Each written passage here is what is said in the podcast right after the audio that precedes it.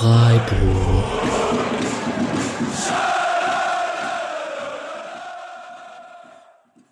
Hallo und herzlich willkommen zur 96. Folge des Spotcast Freiburg am Sonntagabend nach dem Spiel gegen Raber Leipzig gestern Mittag. Es gab ein 1 zu 1 und entgegen unserer ursprünglichen Hoffnung können wir heute nicht die komplette Viererkette aufweisen, weil Alex kurzfristig absagen musste. Aber ähm, der Urlaub ist langsam vorbei.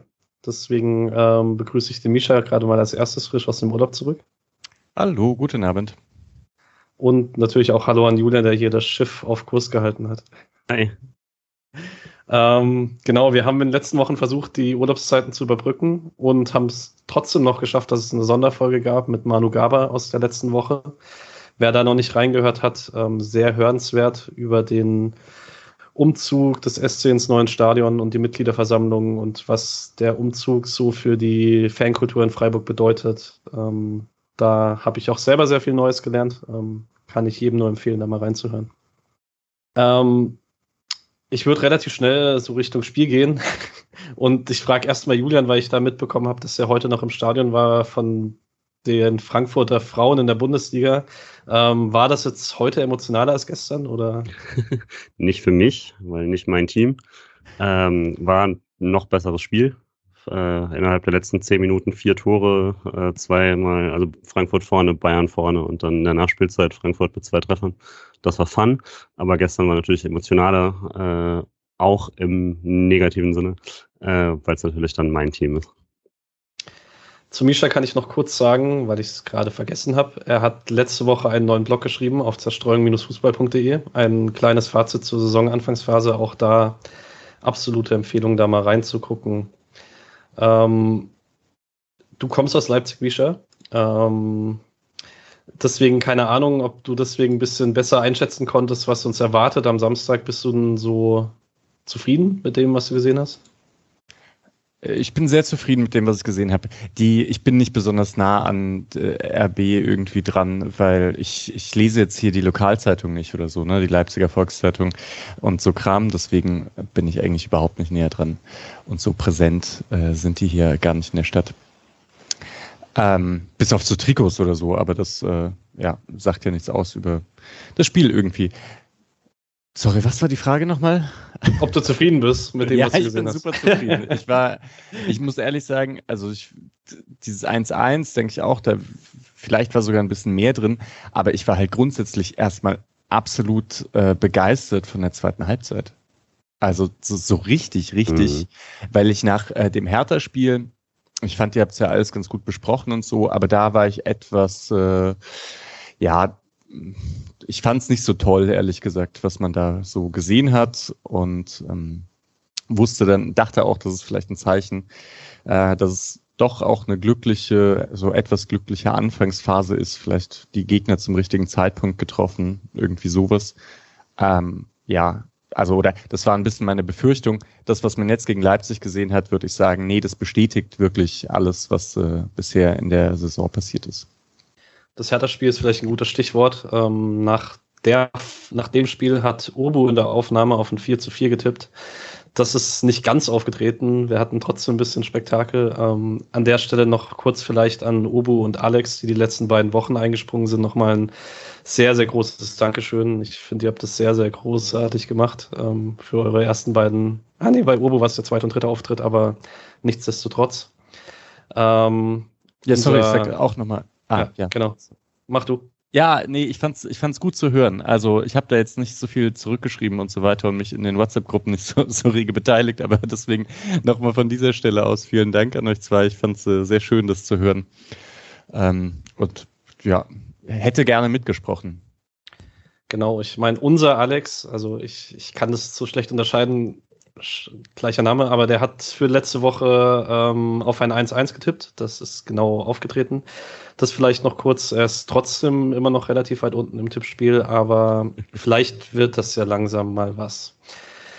Ansonsten würde ich sagen, wir gehen kurz zu Raber Leipzig. Ähm, da lässt sich sagen, die sind Vizemeister gewesen im Vorjahr, ähm, hatten dann einen Umbruch im Sommer. Da gab es jetzt äh, eine Mannschaft ohne Upamecano, Sabitzer und vielleicht am wichtigsten ohne Julian Nagelsmann. Die drei sind alle in München und dominieren jetzt dort die Liga.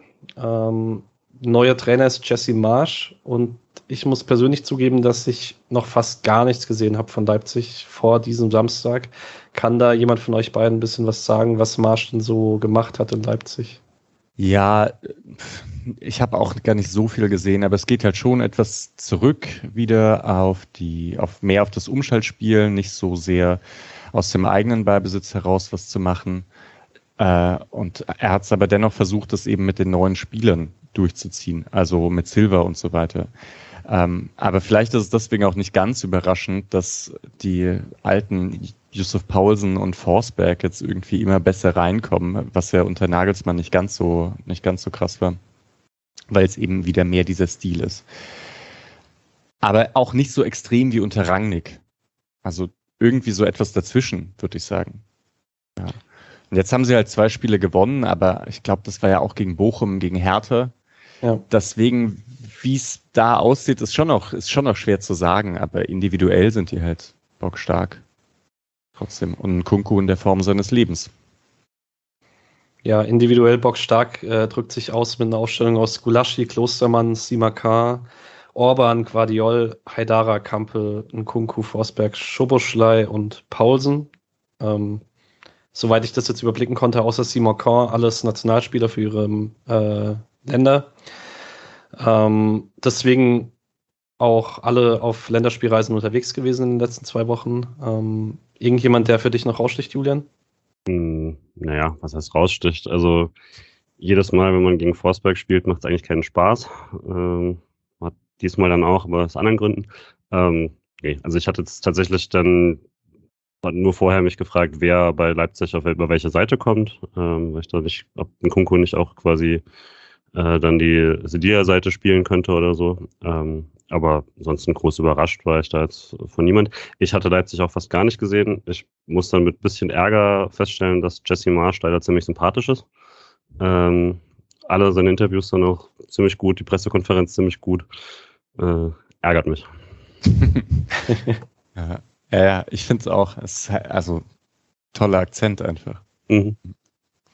Ja, überraschend, äh, weil er wurde zwar später eingewechselt, aber wir werden nicht über ihn sprechen im Spiel. Für mich tatsächlich, dass André Silva so gar nicht äh, in Leipzig zu tragen kommt bisher. Also ein Tor letzte Woche gegen Bochum vor zwei Wochen.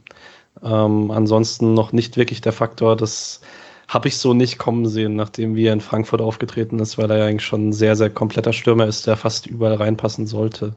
Hat da aber auch neun Monate gebraucht, bis er angefangen hat zu treffen. Ah, echt? Mhm, das, das erste Saison war schlecht, bis Corona kam und danach hat er sich richtig, also so nach dem Corona-Break hat er erst richtig angefangen zu spielen, wie man ihn kennt. Der war so lang schon da, ich dachte, der wäre nur, ja, okay. Ach so, der kam für Rebic. Mhm. Das genau. war der Tausch. Stimmt. Ja, okay, hast du recht. Ja, dann mal sehen. Wenn er sich so, wenn er so lang braucht, sich auf die neue Spielweise einzustellen, kann das natürlich noch passieren. Genau. Ansonsten würde ich jetzt zum SC springen, wenn niemand mehr vorweg was zu Leipzig sagen möchte. Ähm, Freiburg wie in Berlin, bis auf eine große Ausnahme, über die man ähm, erstmal ein bisschen verwundert war, vielleicht auch gar nicht so verwundert, wenn man äh, so ein bisschen sich anschaut, wie die Saison bisher läuft und wie viel Vertrauen Streich in die jungen Spieler hat. Aber wir hatten das Bundesliga-Debüt von Kilian Sildilja. Was war euer erster Gedanke? Julian. Ich war überrascht, weil ich nichts mitbekommen hatte für Kübler. Äh, war ja wohl auch nicht kommuniziert dann. Ähm, ging wohl dann um einen Infekt und dass man da jetzt aktuell nicht viel riskiert, ist ja klar. Ähm, und war auch dann immer noch ein bisschen überrascht, weil das war, wir hatten es auch schon mal als Möglichkeit hier durchgespielt, was ist, wenn quasi alle ausfallen und so. Ähm, und dass er eben auch diese rechte Position schon gespielt hat in der zweiten, aber es ist eben für ein Debüt, für jemand, das nicht seine Stammposition ist, sondern dann eher doch die Innenverteidigerposition oft genutzt wird, ähm, ist es happig, dann auch noch gegen Leipzig. Hätte ich eigentlich erwartet, dass man vielleicht dann wieder sowas wie, er schiebt da Keitel nach hinten oder so, so diese Streichsachen, die er dann schon mal gemacht hat. Ähm, aber fand es dann auch nicht schlecht, habe mich darauf gefreut, das zu sehen, weil es ja doch einer der Spieler war, die alle von uns, die wir mal die zweite gesehen haben, der sticht einem ja sofort ins Auge. Und ähm, Feuertaufe würde ich sagen, dann insgesamt gelungen. Das finde ich auch. Ich dachte noch, also weil die zweite hat ja um 14 Uhr schon gespielt und Sildilia war nicht im Kader. Mhm. Da dachte ich schon, dass da irgendwas ist. Also, aber ich dachte, als als Backup vielleicht oder so. Ähm, oder ja. Lienhardt noch nicht fit. Ja, genau, das war der Punkt, ne? Ja. Ja, und dann hat er hinten rechts gespielt. Ich meine, man kann es schon erklären, weil es ist ja, wenn man auf die offensivere Position geschoben wird, ist es vielleicht ganz gut, sich ähm, einzustellen, weil man dann ja immer noch eine Absicherung hinter sich hat. Und offensiv ist es ja nicht so schlimm, wenn dann die eine oder andere Sache nicht so ganz funktioniert. Mhm. Deswegen, aber du hast schon recht, dass es ganz interessant ist, dass Streich da irgendwie nicht rumschiebt, sondern dann halt sagt, okay, bevor man jetzt irgendwie den einen dahin schiebt und dann den Backup für dort nicht genau hat und wie man es dann macht, dass man dann einfach sagt, nee, wir haben die Jungen und dann spielen die halt diese Position, was ganz gut ist. Ja, erste Eindrücke würde ich vielleicht nachher mal fragen, weil es äh, ein paar Situationen gab, in denen er dann noch beteiligt war. Gehen wir ins Spiel. Ähm, ihr äh, unterbrecht mich, wenn ihr was sagen wollt. Ähm, beziehungsweise ich werde Misha gleich nach den ersten fünf Minuten fragen. Äh, starte aber kurz damit, dass es in der ersten Minute gleich einen Schuss von Forsberg gab aus 20 Metern, den Flecken mit so ein bisschen Problemen zur Seite abwehrt.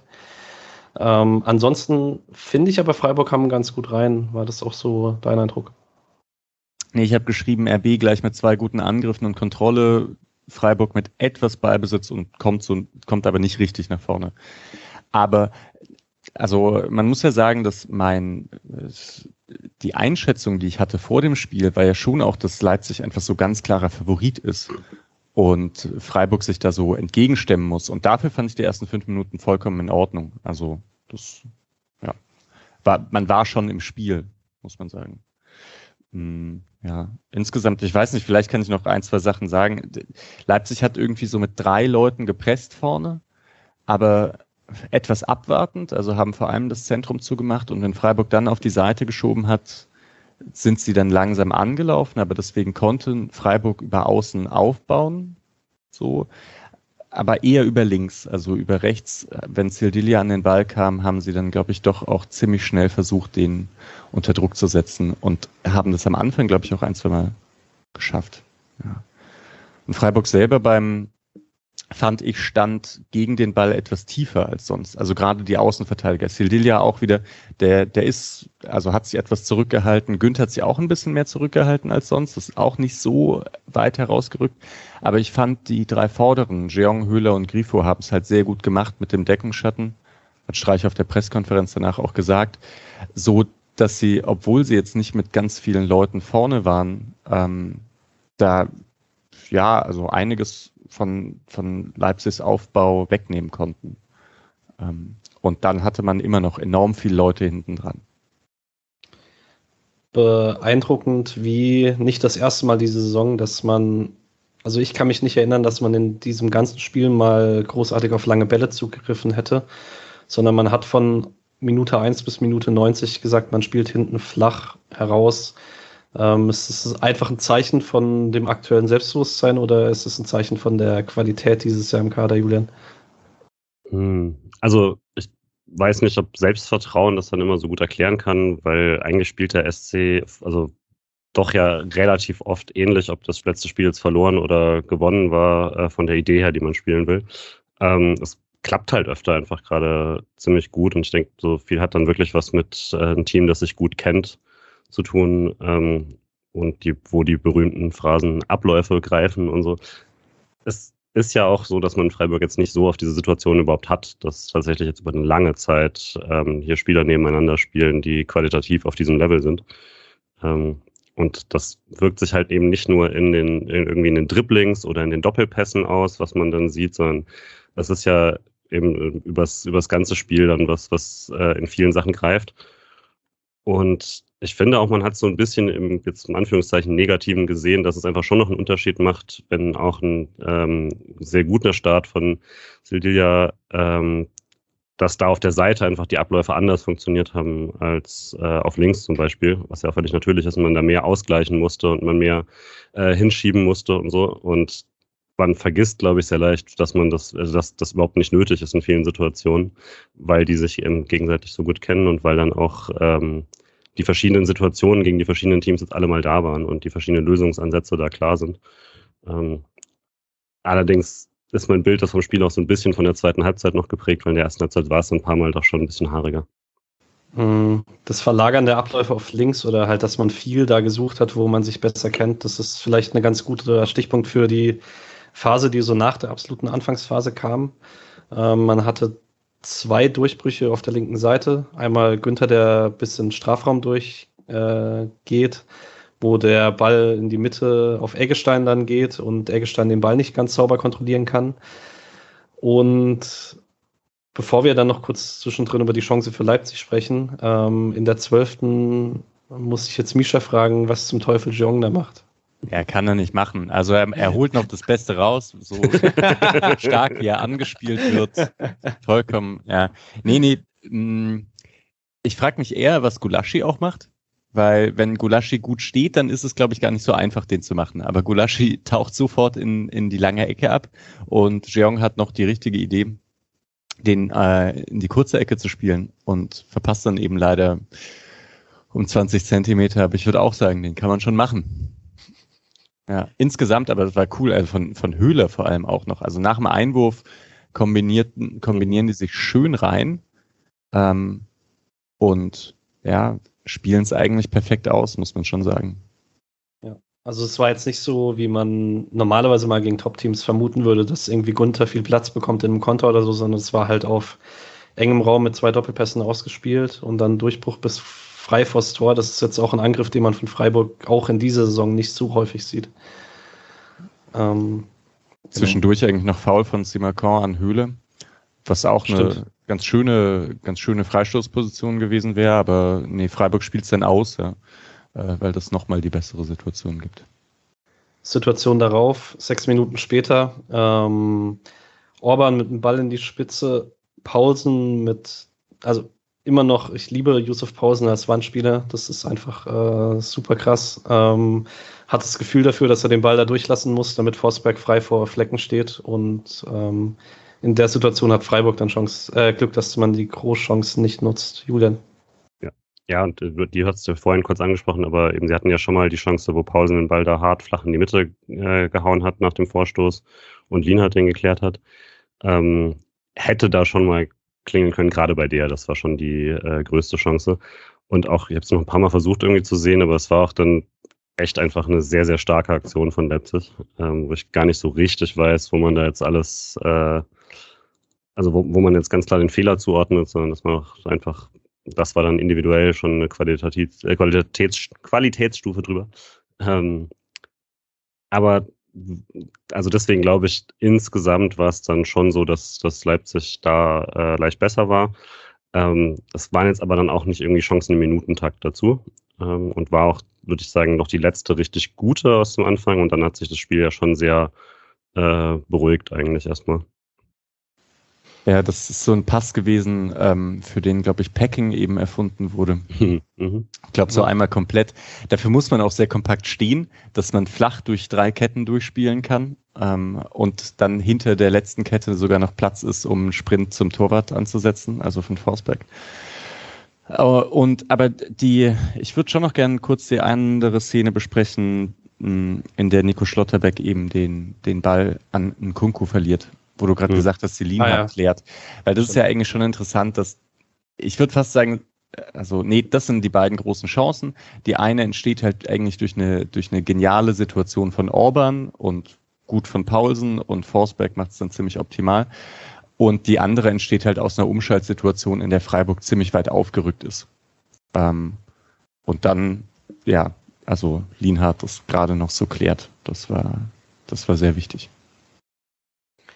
Äh, war auch ein bisschen, wenn da ein 1-0 fällt, äh, gibt es, glaube ich, ordentlich Vorwürfe an Nico Schlotterbeck, dass er nach dem Ballverlust irgendwie gefühlt nur hinterher trabt. Also mhm. da, das sah etwas unelanisch aus. Elanisch? Alter. ähm, ohne ja, Elan unmotiviert, aus, ja. ja. Unmotiviert, genau, danke. ähm, ähm, ja, die, die drei Wochen Pause merkt man mir auch an.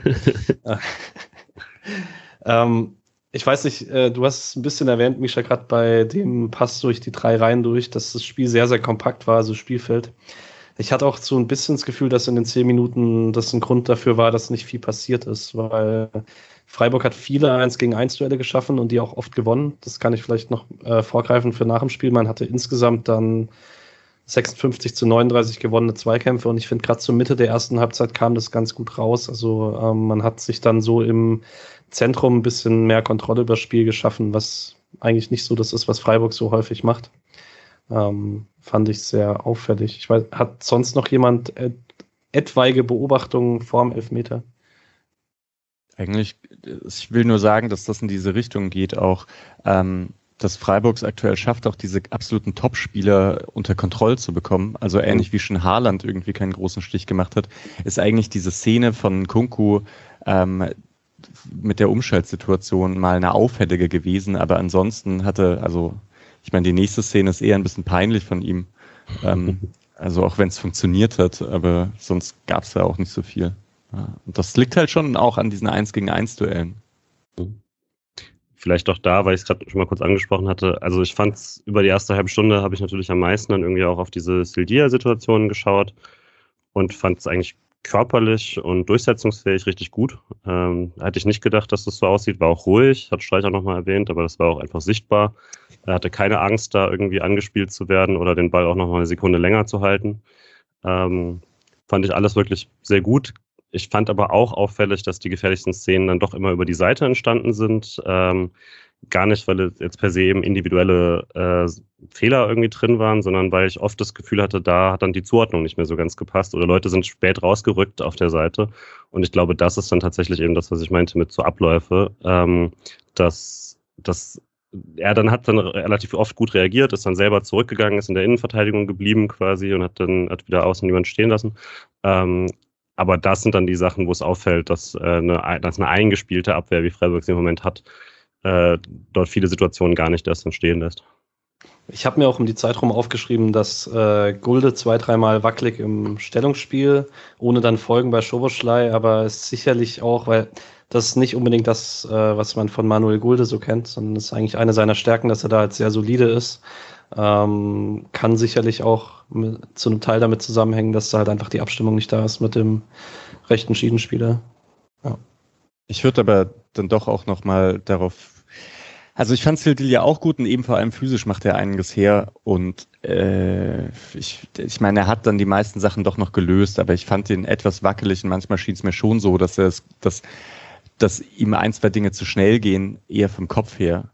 Und mhm. er hatte auch Glück zweimal, dass er, dass er Sachen nicht abgepfiffen bekommt, die man eher hätte pfeifen sollen. Und ich glaube, bei einem steht er ihm sogar so klassisch auf dem Fuß, wo es eher gelb gibt. Mhm. Ich glaube, wenn die Sachen, also wenn so ein bisschen mehr Pech hat und so ein, zwei mehr Sachen daraus entstehen können, dann kann es auch ein richtiger Scheißbeginn werden. Aber dadurch, dass er die Sachen so ganz gut überstanden hat, kam er immer besser rein, fand ich. In der zweiten Hälfte noch, noch unauffälliger im positiven Sinne, ähm, defensiv ja, äh, das muss man so sagen, dass, also er ist halt noch jung und ähm, das dann, also gleich 90 Minuten durchzuspielen, es ist ein, ein gewisses Risiko schon da. Mhm. Ich finde es gut, dass man es eingeht. Aber er ist halt auch so ein bisschen das klassische Talent, wo man so sagen würde, er ist sehr roh. Also so den Begriff, den man da, das sind ja nicht alle Jugendspieler, die rauskommen, sind dann vielleicht noch nicht so weit, aber er ist halt tatsächlich noch so, man sieht so krass die Anlagen, aber es ist halt so wirklich sehr viel so Athletik, Physis, ähm, genau. Julian, möchtest du einen Elfmeter einleiten? Boah, äh, ungern. Ja, also weiß gar nicht mehr. Der eigentlich habe ich, hab ich nur noch diese, dieses quer in der Luft stehen vor Auge ähm, nach, nach einem wirklich leichten Kontakt. Die Szene an sich fängt ja schon so an, quasi wieder eben über links und Ball kommt rein und äh, Kuku schießt schon mal und wird, glaube ich, von Schlotterbeck zurückgeblockt. Ähm, da hebt er übrigens schon das erste Mal in der Hand, weil der Ball am Rücken ist und er möchte den Handelfmeter. Ähm, und kriegt, kriegt ihn dann halt nochmal am Strafraum-Eck und Lienhardt geht hin mit dem Fuß, ähm, gibt den Kontakt und der fällt dann eben um einmal um die Achse gedreht in einer Dynamik, die er eigentlich so gar nicht hat. Aber es, in der Echtzeit, da als das direkt war, dachte ich mir auch schon, uff, das, also als alle den Arm auch oben hatten, dachte ich schon, uff, da, das könnte, das könnte ein Pfiff werden. Ähm, und richtig verärgert war ich eigentlich erst mit so der zweiten, dritten Zeitlupe, als man dann doch äh, sieht, dass da nicht nur, also dass da nicht einfach ähm, über die Klippe gesprungen wird von Lienhardt, sondern dass der Kontakt schon gibt und dann reißt er einfach das andere Bein weg. Ähm, und Lienhardt schon eine Weile da eigentlich jetzt nicht mehr die Dynamik hat, um ihm da das Bein wegzuziehen oder so. Ähm, glaube aber auch, obwohl ich sehr verärgert war über den Elfmeter und den sehr leicht fand und äh, trotzdem auch schon gesagt habe, das ist kein Videobeweis Elfmeter, weil wir, weil ich dann auch im Camp bin, das sagt, ähm, um die Grauzonen nicht zu groß werden zu lassen, lasse ich das dann lieber, wenn es den Kontakt gibt. Und das ist halt beim Schiedsrichter, auch wenn es kein toller Pfiff war. Äh, ich glaube, so richtig verärgert war ich dann doch auch erst mit der zweiten Halbzeit äh, in Relation. Ich, ich würde es auch sagen. Ähm, ich habe ähm, in der Halbzeit mal geschrieben, für mich ein klarer Elfer. Was allerdings daran lag, dass ich da nur mal das Live-Bild aus der ersten Halbzeit gesehen habe mit diesen zwei sehr wackeligen Kameras und ähm, die Einstellung aus, äh, mit den anderen Kameras tatsächlich erst heute im Real Life. Ähm, und bei der ersten Einstellung dachte ich, okay, Linat hat klar seinen Fuß draußen und es gibt halt einen Kontakt und in der Drehung und das ist dann halt schon ursächlich für den Fall. Und das ursächlich für den Fall, das würde ich inzwischen klar abstreiten, weil ein Kunku, glaube ich, auch fällt, wenn er nicht getroffen wird. Und ähm, ja, ist ärgerlich. Also wirklich geärgert, da stimme ich dir zu. Da werden wir nachher auch nochmal drüber sprechen. Hat man sich dann in der 49. Aber ich Mischa, denke ja. auch, so, so Elfmeter möchte man halt einfach nicht haben. Also klar, kannst du irgendwie geben, aber ja, das ist ich, ja, ich weiß nicht. Also es ist ja. Nee, ich kann eigentlich nichts Neues dazu sagen. Ihr habt eigentlich schon alles gesagt. Aber ich habe ich hab mich auch enorm geärgert, weil man hat es ja halbwegs, also man hat es halbwegs gut verteidigt alles. Und das war dann echt billig. Und ich würde dem Schiedsrichter da schon auch einen größeren Vorwurf machen, weil ich denke, ihr habt schon recht, dass es im Live-Bild also vom, von der Fernsehkamera, die mhm. dann ja aber irgendwie 40 Meter weg ist oder so, ja. sieht das vielleicht so aus, aber ich finde schon, dass der Schiedsrichter das sehen sollte, wie die Dynamik ist und so. Und ich kann mir halt vorstellen, dass es auf dem Feld viel klarer war, dass Lienhardt stellt das Bein nicht weit raus, sondern da, da ist er einfach ganz, ganz wenig. Und das Fallmuster passt halt nicht dazu. Ja. Genau sowas sollte der Schiedsrichter schon sehen. Ja, absolut. Auch das ist auch absolut recht. Und äh, die entscheidenden Winkel sind ja auch jetzt nicht genau die, die er hat, aber deutlich eher die, die er hat, als die totale. Also da, wo man es am besten sieht, sind die feldnahen Bilder, die er mit seinen Augen hat. Äh, also würde auch jetzt schon sagen, also man hat das ja so ein bisschen vergessen, dass man auch einfach ähm, schlecht entscheiden kann in so Zeiten des Videobeweises, dass es nicht immer der Videobeweis sein muss, über den man sich da ärgert, sondern dass man äh, da auch einfach über, äh, ne, also gerade eine Gesamtdynamik und Streich hat darauf ja sehr stark hingewiesen im nach dem Spiel. Man kennt ja auch Spielertypen irgendwann und da war es ja dann doch so, dass er schon zwei, dreimal sich in Sachen reingedreht und, gef äh, und gefallen ist auch schon in dem Spiel und dann kann man das natürlich auch mit berücksichtigen, dass äh, eigentlich passt ja, wie er fällt, nur dazu, wenn er ihm wirklich voll auf den Fuß tritt oder er ihm das Bein wegzieht. Und dann das, dazu passt dann halt wiederum Lienhards Einsatz nicht. Deswegen schon sehr ärgerlich. Ja. Ich kann halt sagen, es war ein schlechter Pfiff, auch wenn es keine ganz klare Fehlentscheidung war. Mhm. Äh, ja, echt einfach ein schlechter Pfiff. Könnte man auch noch zu sagen, dass äh, Colinas Erben das ähnlich eingestuft haben, bei Twitter zumindest. Ja, genau. genau. Ähm, Forsberg verwandelt sich ja zum 1-0 für Leipzig. Ähm, eine Minute später holt sich Christian ah. Streich die erste gelbe Karte ab. Das wollte ich noch kurz sagen. ja, das ist auch, das nervt mich dann auch wieder ein bisschen. Also, äh, ja. Aber wisst ihr eigentlich, wie Flecken bei Elfmetern so ist? Das war, glaube ich, geschaut. ist fast der erste, oder? Gewesen für ihn? Das lässt sich kurz rausfinden, aber. Mhm. Ja. Äh, Marc Flecken hat vier Elfmeter in seiner Bundesliga-Karriere gehalten, zwei dafür für Freiburg. Aha. Krass. Genau. Damals ähm, noch, als er Schwolo ersetzt hat, ja? Einmal, als er Schwolo ersetzt hat in Gladbach gegen Embolo und letzte Saison beim 4 zu 1 in Köln gegen. Ah, nee, Duda hat da drüber geschossen. Okay. Ja. Genau. Interessant. Nee, weil ich meine, er hat ja eigentlich so die Größe und so, um zumindest mal ähm, ein bisschen den Schützen zu verunsichern. Kann mir eigentlich vorstellen, dass er ganz gut Elfmeter pariert. Ja, dieses Mal nicht. War schade. Ich fand es auch dann, irgendwie hat das Gefühl, er ist etwas zu früh abgesprungen, aber mh, hm, ja.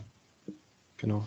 Ähm, in der Folgezeit fand ich äh, nach den Karten für beide Trainer nach kurzer Zeit äh, tatsächlich für mich sehr auffällig, wenn wir nochmal kurz beim Schiedsrichter sind und hatten ja doch ein paar Leute den Eindruck, ich fand wirklich seltsam, dass danach so eine extreme Häufung an Entscheidungen für Freiburg war. Und ich weiß nicht, ob das dann wirklich, kann wirklich Zufall sein, sowas, aber ich fand es in den Minuten danach halt echt auffällig, dass jeder Zweikampf, teilweise wirklich abstruse Zweikämpfe, wo ich dachte, ja, okay, klares Foul für Freiburg und ich weiß schon von mir selber, dass ich da nicht ganz neutral bin. Das heißt, wenn ich das ständig denke, dann ist da bisschen was im Argen. Ich glaube jetzt nicht, dass er da irgendwie bewusst quasi, uh, da habe ich Mist gebaut oder so, weil wer hat ja nichts gesehen in der Zwischenzeit.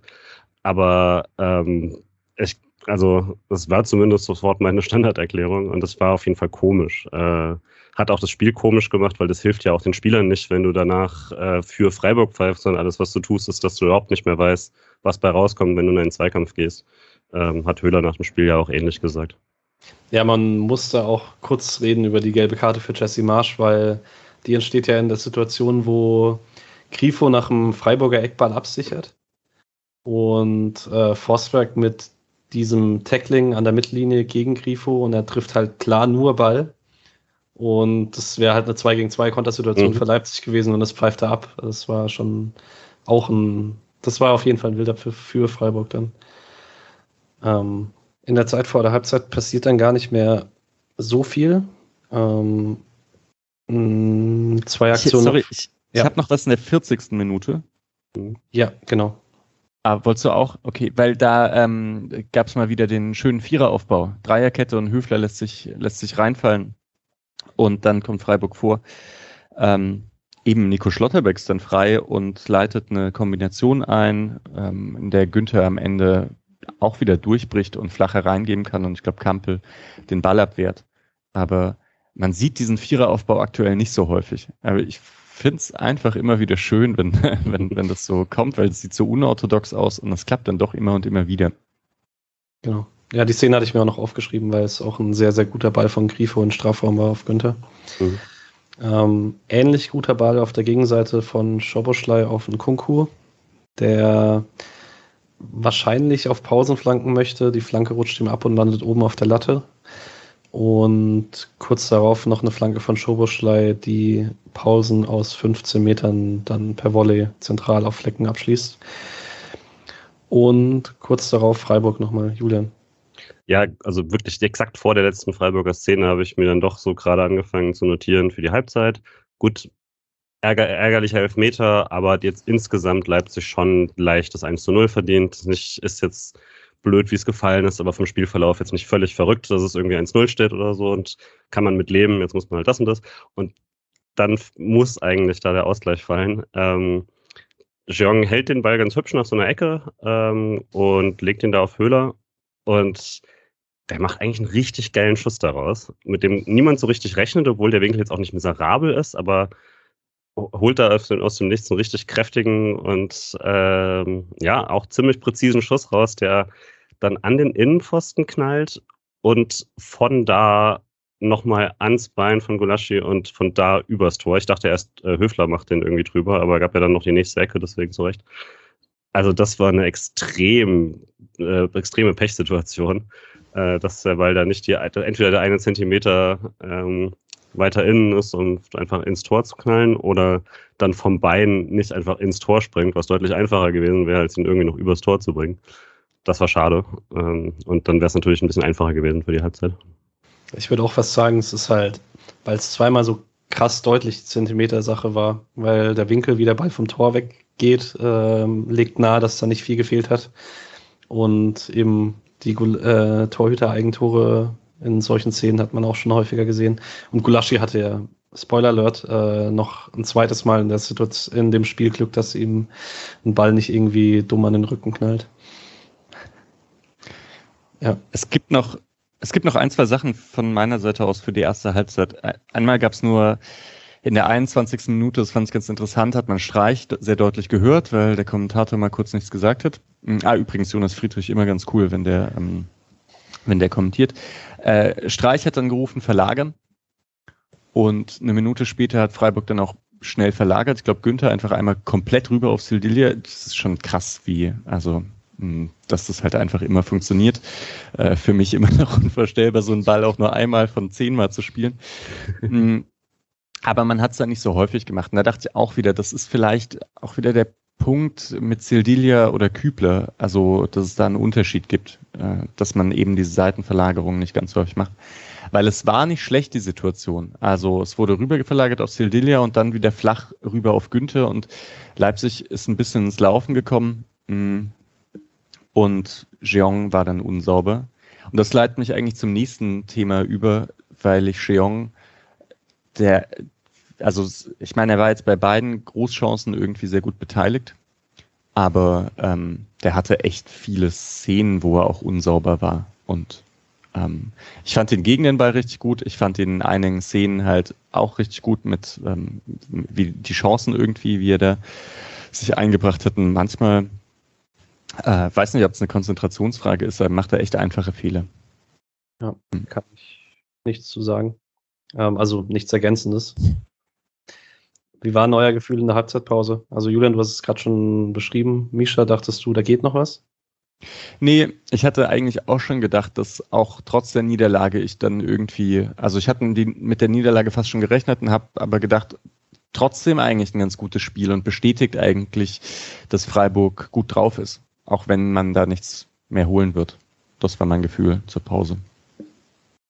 Ich habe auf jeden Fall nicht damit gerechnet, äh, dass Streich dann auf 4-4-2 umstellt und Gulde rausnimmt. Ja. Dacht hm. ihr vielleicht, also ich fand es auch komisch, Gulde war auch nicht so gut, aber ich dachte vielleicht, dass er doch Sildilia dann rausnimmt und Gulde als Rechtsverteidiger aufstellt oder Schaller reinbringt als rechter Schienenspieler, um es ganz noch etwas offensiver zu machen. Ja, also ich bin froh, dass die Zeiten eines äh, Immanuel Höhn oder Faludian auf Rechtsverteidiger vorbei sind, weil die Vibes hätte es mir immer noch gegeben, wenn da jetzt Gold oder Lienhardt gespielt hätten, egal was für ein Niveau die beiden mitbringen. Ähm, also ich fand es, wo ich den Wechsel gelesen habe, erstmal positiv, weil mutig. Ähm, und ja, aber mich hat es auch überrascht, kann ich trotzdem sagen. Also ich dachte auch, dass man eher im 3-4-3 bleibt und eben das, was du gesagt hast, Schade oder Schalai ähm, für Sildidia als offensivere Schiene bringt. Ähm, wie würdet ihr denn sagen, ist man reingekommen in die zweite Halbzeit, Julian? Also die ersten Minuten äh, waren ja eigentlich direkt zwei richtig gute Chancen. Ähm, von daher ziemlich gut. Äh, ich hatte erstmal versucht, zu gucken, ob, ob sie irgendwie, ob, ob äh, Schaller sich ganz vorne einordnet oder sowas, weil das sah in der ersten Minute noch so aus, aber das war, glaube ich, einfach nur das übliche ähm, Hin- und Herschieben, wenn gerade jemand weiter vorne eh schon steht und so. Ähm, aber hatte nach einer Minute oder zwei Minuten schon diese Ecke von Günther, die wieder richtig gut kam, wie fast alle Ecken gerade. Ähm, wo Schlotterbeck den Ball nicht ganz aufs Tor bekommt, ähm, aber eigentlich richtig gut ähm, dastand. Und äh, zwei Minuten später ähm, war ich dann sehr erbost. Müsste die Minute gewesen sein, glaube ich. Ähm, als Höhler sich eigentlich echt sehr, sehr gut den Ball geholt hat, ähm, im Pressing und dann auch durchgesetzt hat, äh, ist eigentlich schon halb frei durch, wird dann gehalten an der Schulter und am Bein getroffen und fällt und Siebert lässt es laufen. Und ich fand es dann mit der ersten Wiederholung schon sehr, sehr, sehr schlimm, dass das dann nicht reicht, vor allem weil Siebert besten Blick drauf hat eigentlich. Also ich sehe nicht ganz, wie er, wie was, er, was er gesehen haben kann, weil er muss, er muss ja beides gesehen haben. Er muss ja quasi den Halten und den Treffer gesehen haben und gesagt haben, es reicht beides nicht, weil ansonsten wäre es ja das berühmte Serious Missed Incident äh, womit dann, womit der dann doch ein anderer Standard des VAR gewesen wäre. Das heißt, das kann es nicht gewesen sein und dementsprechend muss es einfach eine Linienbeurteilung gewesen sein. Das hat mich dann doch sehr erbost. Ich muss auch sagen, umso häufiger ich die Szene sehe, ähm, desto häufiger denke ich mir, es ist mir eigentlich egal, was der VAR für Voraussetzungen hat. Es ist für mich klar genug falsch, dass man da eingreifen muss.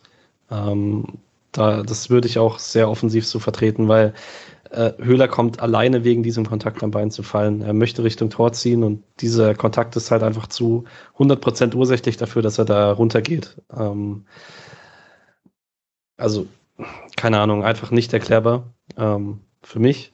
Und ich würde halt insgesamt sagen, wenn man es mit dem ersten zusammentut, ich bin heute dann beim Real Life so es fühlt sich halt echt schlecht an, dass man so sagen muss, okay, der eine Elfer ist vielleicht so eine 70 bis 80 Prozent Szene, die andere, der andere Elfer so eine 30 Prozent Szene und den, den gibt es halt der mit 30. Das ist, ja, es, es, es nervt. Ja, es nervt mich heute mehr als gestern, das ist wild. Oh, mich hat's genervt. ja, mich hat's auch gestern schon genervt, ja. Äh, ja, vielleicht hier noch der, wieder Zitat von Colinas Erben. Ich glaube, Sie haben es in etwa so geschrieben, dass der VAR nicht dafür da ist, eine Linie durchzusetzen. Also auch sehr richtig. Aber ich würde auch fast mitgehen, dass also auch ohne Linie und auch ohne den vorherigen ist das kurz vor VAR. Also ähm, ja, oder da kann der VAR vielleicht sogar sagen, schau es dir an. Hm. Ähm, na gut, hat ja auch so noch funktioniert mit dem Punkt, aber ich habe mich auch erstmal sehr geärgert. Der, aber Anfangsphase war halt echt gut, diese, diese ersten fünf Minuten. Zwei Ecken, ein potenzieller Elfmeter, ähm, Freiburgs gleich Druck gemacht und dann dachte ich irgendwie, dann habe ich mich nur gefragt, wie lange sie das aufrechterhalten können, weil ich das fast nicht geglaubt habe, dass das irgendwie noch so weitergeht. Genau. Findet ihr auch, dass Höhler im Moment ein unglaublich hohes Grundniveau hat? Das ist mhm. äh, für mich der überraschendste Schritt diese Saison. Ja, vor zwei Jahren war ja schon mal quasi die Diskussion, als er plötzlich nochmal diesen großen Schritt nach vorne gemacht hat und ähm, wie überraschend das dann immer ist und so. Aber ich würde auch sagen, mit dem Ball ist das jetzt einfach seine mit Abstand stärkste Saison. Ähm, dass er quasi sich gut bewegen kann und dass er unermüdlich ist und dass er klug läuft und nicht nur viel läuft, wie immer gern geschrieben wird, ist es schon eine Weile so. Aber auch einfach technisch finde ich es mittlerweile in vielen Situationen viel, viel besser gelöst, dass er jetzt nicht irgendwie ähm, Schalai oder Chiongs äh, Füße hat, ist richtig, aber dafür hat er halt äh, die richtigen Entscheidungen meistens und hat aber auch lange nicht mehr diese schlimmen Verspringer drin gehabt oder so und kann sich auch auf engem Raum echt gut durchsetzen im Moment. Würde auch sagen, das ist bisher seine stärkste äh, Saison, auch wenn die äh, Tore noch nicht ganz so da sind. Er wird aber auch etwas besser eingebunden. Also in der mhm. letzten Saison gab es ja dann doch häufiger, dass er sich mal zurückfallen lassen musste und dann so ein, dem Rücken zum Tor äh, ein 40-Meter-Pass, relativ scharfen 40-Meter-Pass dann technisch verarbeiten sollte. Ich weiß nicht, ob er das jetzt aktuell besser machen würde als letzte Saison, aber diese, diese Situation gibt es gar nicht so häufig, weil Freiburg es dann ja doch häufig schafft, den Ball ins Mittelfeld zu tragen und den dann dort irgendwie anzuspielen, einzusetzen. Ähm, ja, und das funktioniert eben deutlich besser. Also weil ich glaube auch weiterhin, Höhler wird nicht derjenige sein, der dann einen Ball gegen zwei, drei Leute verarbeitet, sondern der will dann halt durchbrechen sofort oder so. Das mhm. muss dann eigentlich passieren. Ja. Das dann entweder ist er durch oder er wird gefault. Ähm, und weil ich es vorhin gesagt hatte, beim ersten Elfmeter habe ich mich auch kurz gefragt, ob das dann auch so ein Ding ist von Schiedsrichter weiß, dass Höhler viele Fouls bekommt und zieht und er deswegen nicht bekommt oder so. Ähm, oder ob das dann einfach Pech war und das zufällig war und hätte jedem passieren können, weiß man dann natürlich nicht. Aber es hat mich auch gefragt, ob er dann mittlerweile irgendwie einen gewissen Ruf hat. Hat ähm, er, schon. Und ja, also ich weiß, bei, vielleicht, also bei Colinas hatte ich mich bei einem Tweet auch gefragt, ob sie vielleicht die eine Perspektive gar nicht hatten oder gesehen haben, weil da haben sie von einem leichten Kontakt im Bereich der Wade, ähm, der erahnbar sei, geschrieben. Das, das, das fand ich dann doch irgendwie zu wenig äh, für das. Gleichzeitig, ich glaube, das Einzige, was man vielleicht dann noch sagen kann, warum das dann nicht videobeweisfähig ist für mich, ist die Frage, ob er quasi da in dem Sinne kreuzen muss oder nur dahin läuft, um den Kontakt zu bekommen, weil er sagt natürlich, er will nach innen ziehen mit dem Ball, aber der Ball läuft ja gar nicht unbedingt dahin. Aber das scheint mir jetzt auch schon wieder sehr äh, kleinlich mit vielen Sachen. Ähm, fand aber insgesamt die Szene, wenn man den Elfmeter jetzt nochmal rausnimmt, war einfach eine bombenstarke Szene von ihm. Ähm, da den Ball zu bekommen, durchzuziehen und fast alles dann auch richtig zu machen. Und äh, wenn er den Elfmeter bekommt, was er meistens bekommt in so einer Situation, dann wäre das jetzt eine der Szenen, die ihn da irgendwie danach auch viel Lob eingebracht hätten. Ich finde es beim Kreuzen eigentlich überhaupt gar nicht so ein Argument. Ich glaube nur, dass er selber seinen Fuß kurz rausstellt, einen, mhm. Ticken. Das ja. wäre vielleicht ein Argument auch noch. Ja. Naja, ähm, genau. ich muss zugeben, danach habe ich eigentlich von Einzelszenen her gar nicht so viel aufgeschrieben. Also ich habe noch ich war zu sauer. Ich habe ja, hab noch drei in den nächsten zehn Minuten. Oh, ähm, oh, hart. Ja. Genau. Äh, einmal Freistoß von Grifo von halb rechts äh, drüber, was gar keine so schlechte Position war. Ähm, dann ist direkt im Gegenzug, äh, gibt es einen Stellungsfehler von Nico Schlotterbeck Und Klostermann hat auf rechts allen Raum der Welt und auch eine ganz gute Strafraumbesetzung und schlägt die Flanke ins Nirgendwo. Da hatte man ein bisschen Glück, weil ich habe da heute Mittag mal Pause gemacht in der Real-Life-Aufnahme. Da war man im Strafraum vier Leipziger gegen dreieinhalb Freiburger, weil Cecilia war nicht in Position. Ähm, und dann wieder auf der anderen Seite gibt's nochmal einen Kontakt im Strafraum, wenn überhaupt, von Klostermann gegen Günther. Das war mir aber dann relativ deutlich zu wenig. Oder würde mir da jemand widersprechen? Ich wollte ihn haben. Mit welchem man das vergleicht. ob man ob man es mit der Nkunku-Szene vergleicht oder mit der mit der Höhler-Szene. Äh, ja. Weil ich glaube, wenn man die Linie durchfährt mit Nkunku, könnte man den auch geben, oder? Also ich fand, ich glaube, das einzige, also für ein, man konnte halt einfach nie im Bild richtig sehen, ob er ihn trifft. Ich glaube einfach nicht, dass Günther da grundlos fällt, weil er sonst vorher noch gar nicht in der Fallbewegung ist. Und äh, deswegen, aber das, da kann ich verstehen, wenn du den Kontakt nicht siehst, dass du es halt nicht pfeifst. Ich war da eh schon auf sehr sauer und äh, aber gleichzeitig dann war es halt wirklich eine Häufung von, du bekommst keinen dieser Pfiffe und irgendwann reicht es dann auch mal. Ähm, deswegen war ich dann auch, auch, äh, auch äh, sehr erbost. Und also es, es, sah mir schon aus, als ob er ihn einfach unten trifft und dann fällt er halt. Aber ähm, da habe ich am ehesten verstanden, dass es auch auf jeden Fall kein Videobeweisding ist, weil man es halt einfach nicht sehen konnte. Bis heute gibt es da keine Perspektive, die das klar zeigt. Ähm, und grundsätzlich, wenn es alle anderen nicht gepfiffen wären, wäre ich über die Szene jetzt nicht wirklich sauer gewesen, weil man es einfach so schlecht sieht. Vielleicht noch ein Punkt, auch noch eine Grätsche. Äh, 60. Minute, Nico Schlotterbeck verfolgt einen Kunku, verfolgt ihn, verfolgt ihn, verfolgt ihn. Und ich denke, jetzt lass ihn doch mal in Ruhe. Der ist, äh, der ist ewig weit im Mittelfeld. Schlotterbeck, ja, 100 Meter entfernt von seiner eigenen Position. Aber dann grätscht er halt äh, den Ball einfach noch weg und erobert ihn. Der hat irgendwie, der hat einfach so, so lange Beine. Das, äh, Genau in Folge von der Grätsche gibt's dann, geht der Ball nochmal ins Mittelfeld, Höfler erobert ihn. Grifo verlagert auf Cheong und der verzieht den Abschluss. Ähm, ich habe mir die Szene kurz rausgepickt, um äh, Misha zu fragen. Fandest du die Rolle von Höfler in der zweiten Halbzeit auch so auffällig? Ähm, weil er, also er war halt klassisch auch erste Anspielstation im Aufbau im Mittelfeld, aber gleichzeitig halt sehr, sehr häufig auch so in die Richtung Box-to-Box-Achter zu finden. Ähm, sieht man jetzt nicht so häufig. Mm, ja, äh, das ist gut, dass du das ansprichst, weil ich finde, eben im Zentrum hat sich insgesamt was verändert äh, mit der Umstellung auf 4-4-2. Also ja, ich fand auch Höfler ist äh, mit vorgerückt, aber ich, ja, vielleicht, vielleicht erklärt sich das äh, dadurch, was ich jetzt gleich sage.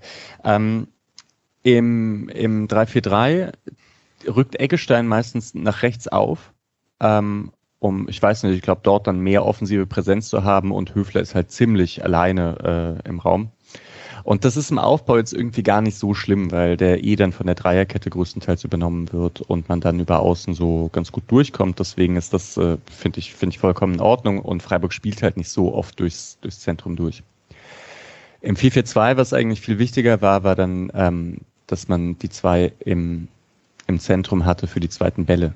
Also und wenn Freiburg im Angriff war, das wieder zurückgespielt worden konnte und von dort aus Höfler dann eben weiter, also dann aufgerückt. Aber da hatte ich echt das Gefühl, Höfler und Eggestein sind, haben so dieses Spiel vor sich und, und kontrollieren eigentlich diesen Raum vor sich sehr stark, äh, während ich das Gefühl hatte vorher, dass sie manchmal sogar zu weit aufgerückt waren schon, um dann ähm, ja nochmal richtigen Zugriff zu haben. Und dann fand ich die eben immer dominanter. Und das war meiner Meinung nach auch der Schlüssel dafür, dass es so gut dann funktioniert hat, Freiburg. Und dass Freiburg ja nicht nur die besseren Szenen irgendwie hatte, sondern ja echt Spielkontrolle äh, in der zweiten Halbzeit. Also bis zu diesem Tor dachte ich einfach, ja, also Freiburg, ja, Freiburg macht gerade richtig das Spiel gegen Leipzig und ist dabei sogar so sicher, dass man nicht ständig, also dass man eigentlich keinen Konter zulässt. Ähm, also nicht nur das, äh, man erhöht das Risiko, aber sichert das wirklich ab. Manchmal durch gute 1 gegen 1 Duelle, aber ja, die Qualität ist einfach da aktuell. Und ja, daran muss ich mich noch gewöhnen. Zu eben angesprochenem Tor würde ich jetzt kurz springen. Ähm, beginnt eigentlich schon, indem der Ball auf rechts geht. Sildilia eine ziemlich gute Flankenposition hat, mit auch schon ordentlicher Strafraumbesetzung. Die rutscht ihm komplett durch. Das zweite ähm, schon gewesen, ne?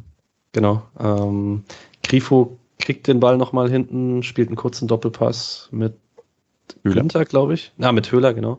Ähm, und flankt in einen Strafraum, der außerordentlich gut besetzt ist. Ähm, mit Jeong, mit Sildilia, der als Rechtsverteidiger in 4-4-2 da voll reinrückt, mit Schallei, mit Eggestein, nicht mit Höhler, weil der draußen gerade den Doppelpass gespielt hat. Ähm, aber man hat eine Überzahlsituation, vor allen Dingen am langen Pfosten und Grifus Flanke findet genau den Mann, der völlig blank steht. Ähm, und Jeong, die zweite Top-Chance in dem Spiel muss er dann wohl auch nutzen. Ähm, weiß nicht. Julian. Kopfballungeheuer einfach bekannt. Und also es ist halt wirklich crazy, weil er steht schon sekundenlang da. Er hat die Zeit, sogar Grifo zu zeigen, wo er ihn gerne hin hätte. Also er macht ja wirklich den Arm für hau ihn mir an den Fünfer. Ähm, das ist die klassische äh, Flanke vom Strafraumeck nach quasi Pass zurück dahin, ähm, die am besten funktioniert aus der Position, wenn die anderen gerade quasi leicht rausrücken sind. Und ja, also die Flanke ist einfach fantastisch. Also das ist eine unglaublich gute Flanke. Ähm, und ja, dann ist es nicht mehr der schwerste Kopfball der Welt, aber er äh, macht dann alles richtig. Oder zumindest richtig genug. ähm, ist jetzt auch nicht, nicht präzise in die Ecke, sondern halt genug in die, äh, genug noch ähm, gezielt. Ist jetzt nicht das schwerste Tor der Welt eigentlich. Das ist fast schon seltsam, wie leicht das aussieht. Und deswegen, also ich glaube, das Highlight an dem Tor ist wirklich die Flanke. Vor allem, weil er sich ja vorher noch den Ball da an der Auslinie erläuft und äh, da alles für macht. Aber dass man überhaupt eine Szene hat, in der äh, fünf Freiburger im Strafraum sind und der eine Stürmer halt gerade schon nur rausgerückt ist, um den Ball zurückzuspielen gegen Leipzig. Und das ist nicht die Schlussphase, das ist schon krass. Ich fand es auch äh, tatsächlich meine einzige Kritik an Jonas Friedrich gestern. Ähm, dass er da Quadiol kritisiert, finde ich ein bisschen schwierig, weil da steht er halt allein gegen zwei Leute. Und mein erster Impuls wäre dann auch wahrscheinlich bei einer Flanke Sildilia abzudecken und nicht Cheong. Ja. Ist halt cool, dass eigentlich alle irgendwie halbwegs frei stehen. Also, ja. Das. Ich. Also ich finde es auch wirklich verrückt. Ich weiß auch gar nicht, ähm, ob das so. Aber es war ja nicht die ganze Zeit, oder? Es war ja nicht so, dass Sildilia, obwohl Sildilia und, und, und Günther schon auch in der Viererkette einfach sehr weit aufgerückt sind. Also man ist, man ist da sehr hohes Risiko gegangen. Ähm, kann man nicht anders sagen. Eigentlich komisch, dass Leipzig da nicht hin wieder ins Kontern kam. Ja. Aber ich war, ich weiß auch gar nicht, dieses Tor hat äh, unglaublich viel ausgelöst bei mir. Wahrscheinlich auch, weil ich so, weil ich so sauer war vorher mit den ganzen Elfmeterszenen und so und dachte, das ist so frustrierend eigentlich bei der Leistung dann, ähm, dass das alles nicht klappt. Und da hatte ich mich auch schon mit abgefunden, ne, dass es halt so eine unglückliche Niederlage wird und dann kam es doch. Ähm, und das war richtig gut. Und was mir dann gefallen hat, ist, dass, dass sich dadurch, dass es einen Ausgleich gab, jetzt gar nicht unbedingt geändert hat in der zweiten Halbzeit, dass Freiburg trotzdem hm, das Spiel gut macht und es wieder keine Druckphase von Leipzig gibt. Genau. Ähm, kurz nach dem Tor gibt es eine Szene, die einzige, die mich bei Höhler so ein bisschen, die ich ihm äh, ein bisschen vorwerfen würde, gestern in der Leistung, ähm, kriegt einen Ball im, in der eigenen Hälfte, dreht sich gut rum um seinen Gegenspieler und äh, Schalay hat auf rechts äh, die Welt vor ihm offen und er sieht den Pass nicht, leider. Ähm, das wäre sonst eine herausragende Konterchance geworden, mhm. äh, wird dann stattdessen gefault. Ähm, das Spiel an sich flacht dann aber ein bisschen ab in den zehn Minuten. Also Freiburg hat ganz gut Spielkontrolle. Ähm, Leipzig dann wahrscheinlich die beste Chance durch äh, Schoboschlei auf links, ähm, wo die Flanke einmal durch den Strafraum durchrutscht, wo André Silva am langen Pfosten äh, freigestanden wäre und Nico Schlotterbeck zur Ecke klärt. Und ähm, kurz darauf kommt Petersen für Jeong und Scholle verletzt sich.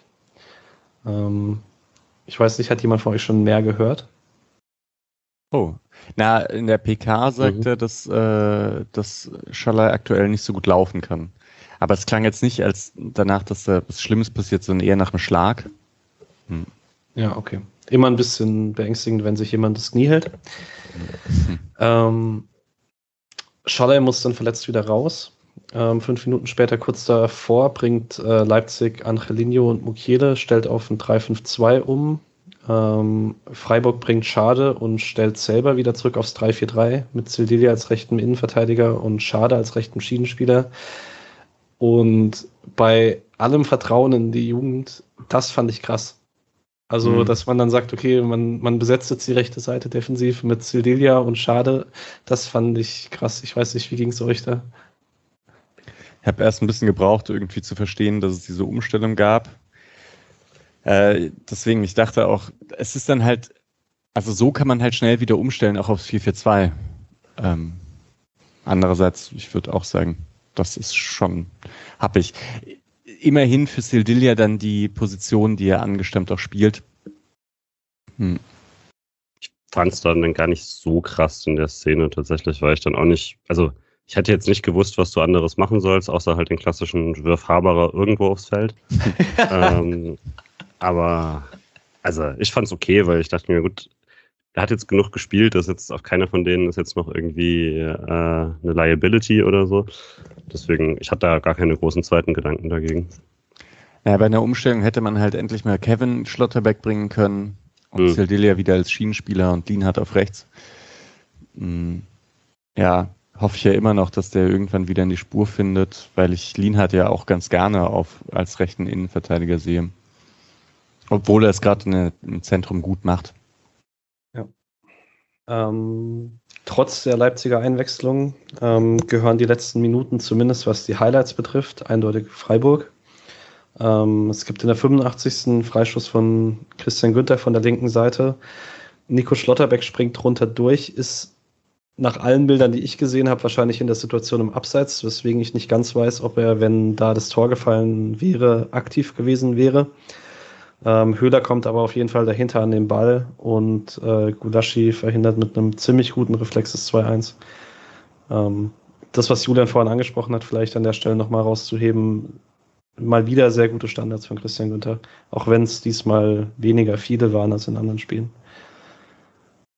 Aber wenn ihr sagt, dass der Kopfball von Jeong so super leicht war, dann der von Höhler jetzt nicht viel schwerer gewesen, oder? Doch, also Hallo. bitte dich. Also. Da, sind, da sind vier Leute um ihn rum. Er kommt da irgendwie, kann unmöglich damit rechnen, dass der Ball überhaupt zu ihm durchkommt. Stattdessen lenkt er ihn noch ziemlich gut aufs Tor mit viel Kraft. Das war schon gut.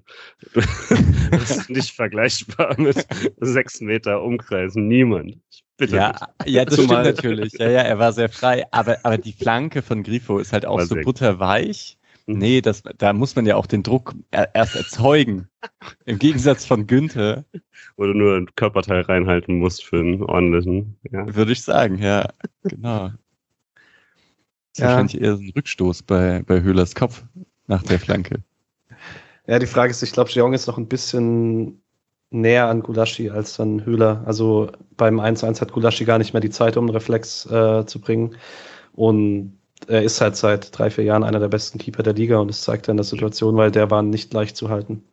Aus der nee, auf keinen Fall. Ja, und das war ja auch nicht dieses, er läuft richtig irgendwo hin und lässt sich dann anschießen, so wie, wie Müller letzte Saison die ganze Zeit bei Freiburg.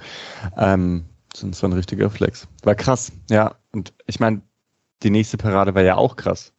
Als Höfler sich das erste Mal in seiner Karriere dazu entscheidet, nicht quer zu passen, sondern, sondern abzieht ist Gulaschi noch dran und lenkt ihn an den Pfosten.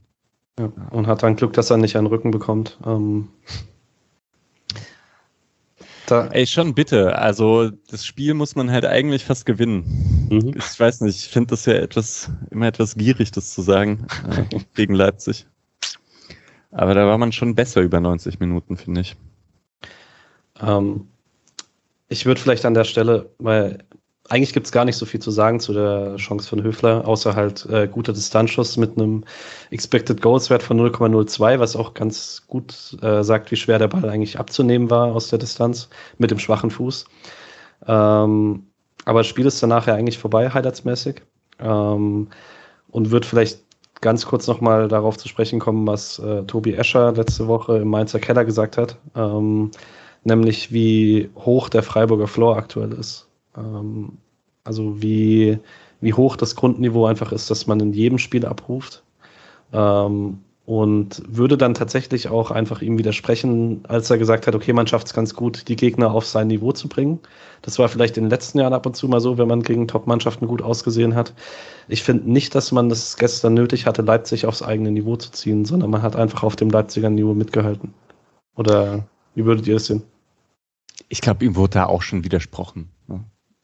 Ähm, und ich glaube, er meinte ja vielleicht sogar eher diese Sache ähm, im Spiel gegen Mainz und gegen Köln. Ich glaube, darum ging es da auch, dass man da dann gesagt hat, oh scheiße, Mainz kommt, die können so gut umschalten. Jetzt äh, hauen wir auch mal einfach nur unsere stärksten Spieler aufs Feld. Das ist ja dann irgendwie doch eine Sache. Das hat natürlich nichts mit aufs eigene Niveau runterziehen des Gegners zu tun in dem Fall. Ich glaube, das ist auch einfach nur so ein Spruch. Aber ja. Ähm, ich würde auch sagen, eigentlich, dass gerade in den letzten Jahren gegen Top-Teams Freiburg sich auch oft selbst nochmal gesteigert hat. Und ein bisschen aber mit dem Runterziehen auf jeden Fall, ähm, dem, was ich vorhin auch schon mal kurz gesagt habe, dass ähm, Freiburg jetzt mit Dortmund und mit Leipzig es geschafft hat, eigentlich zwei sehr gute Offensiven ziemlich kalt zu stellen. Und gar nicht unbedingt nur durch systematisch gut ausgeführtes Pressing, das schon auch und vor allem gegen Dortmund noch eher, aber ich fand jetzt gegen Leipzig eben auch in den 1 gegen 1 Duellen. Da würde ich ja gerne sogar ein bisschen euch fragen zu meiner These, die ich beim Blog geschrieben habe, dass ich sagen würde, Freiburg hat gerade ein gutes Grundniveau, aber dass es so, so gut läuft, wie es aktuell ist, dass ich das schon vor allem an Nico Schlotterbeck festmachen würde, der eben nochmal da ist. Oder würdet ihr sagen, das geht unter in den Entwicklungsschritten Lienhardt, Höfler, Flecken? Ich finde, dass Flecken ein großer Faktor ist tatsächlich, ähm, den man wahrscheinlich nicht so ganz unterschätzen sollte. Ähm, aber Nico Schlotterbeck ist wahrscheinlich so ein bisschen die offensichtliche Wahl, weil er derjenige ist, der halt die Abweichung ist zur Startformation der letzten Saison. Ähm, und der einfach auf dieser Position eine Qualität mitbringt, die man davor nicht hatte. Ähm,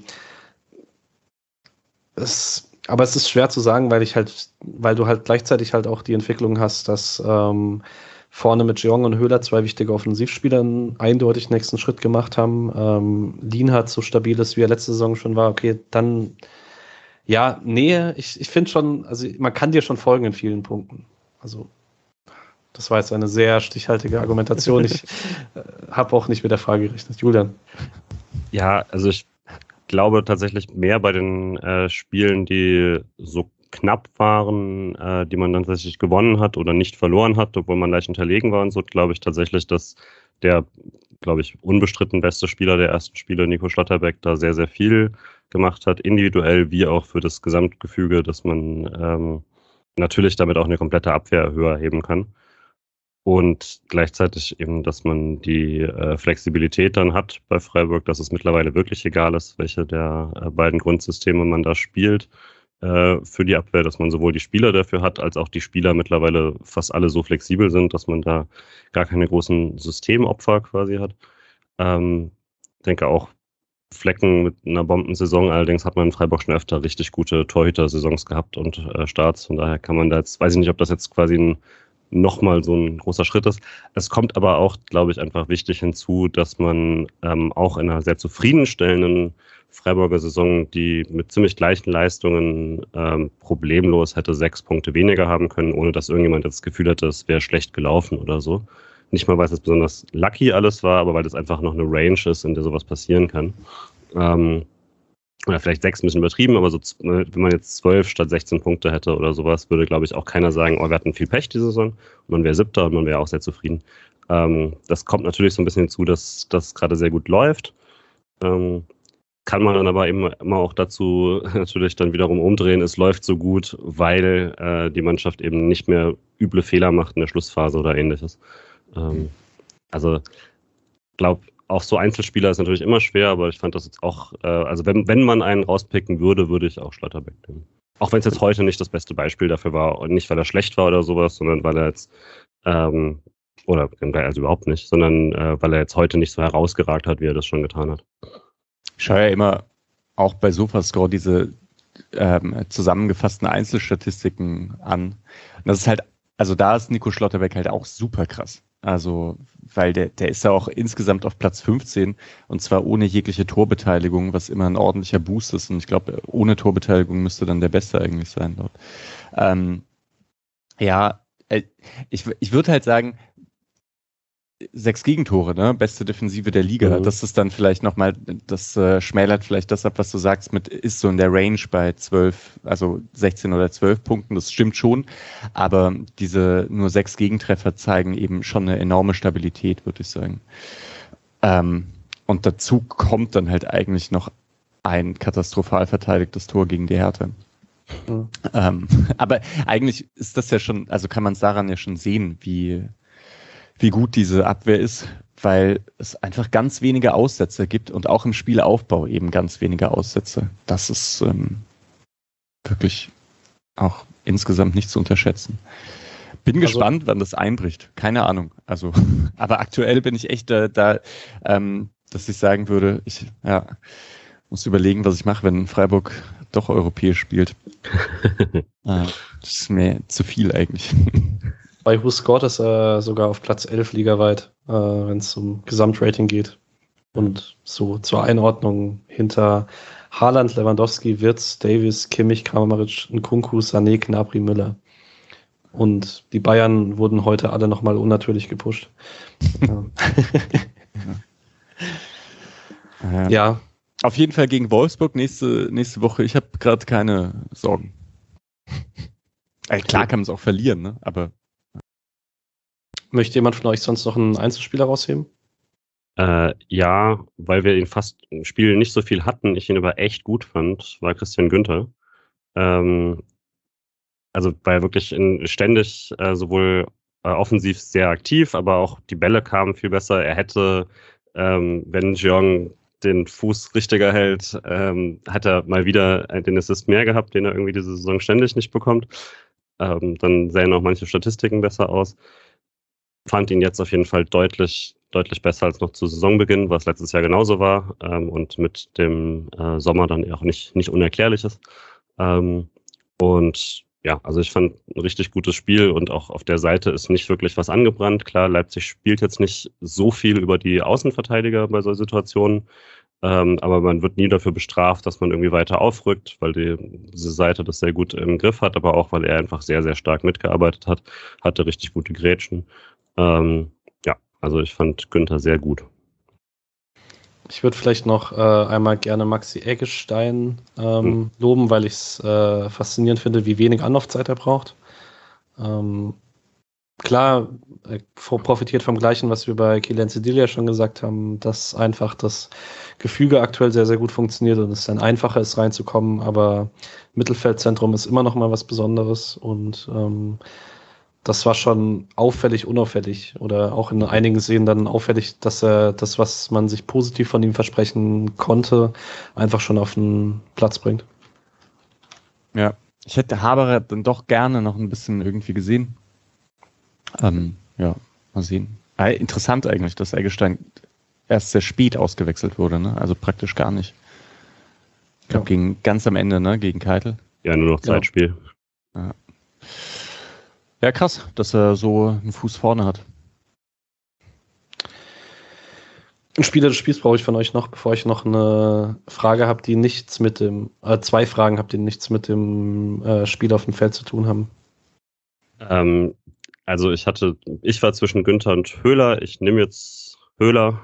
Ähm, hab's mir doch nochmal überlegt. Äh, weil es tatsächlich dann ein Bombenspiel war und er eigentlich den Elfmeter noch geholt hat durch eine insgesamt super starke Aktion. Ähm, ja. Alex war bei Christian Günther. Ich äh, entscheide mich insgesamt für Chico Höfler, weil ich das ein sehr, sehr, sehr, sehr gutes Spiel fand. Oh. Und Misha darf das jetzt entscheiden. Oder nimmt jemand Viertes? Ja, ich, äh, ja, ich nehme sogar jemand Viertes. Ich glaube, ich nehme, obwohl, nee, ja, ich nehme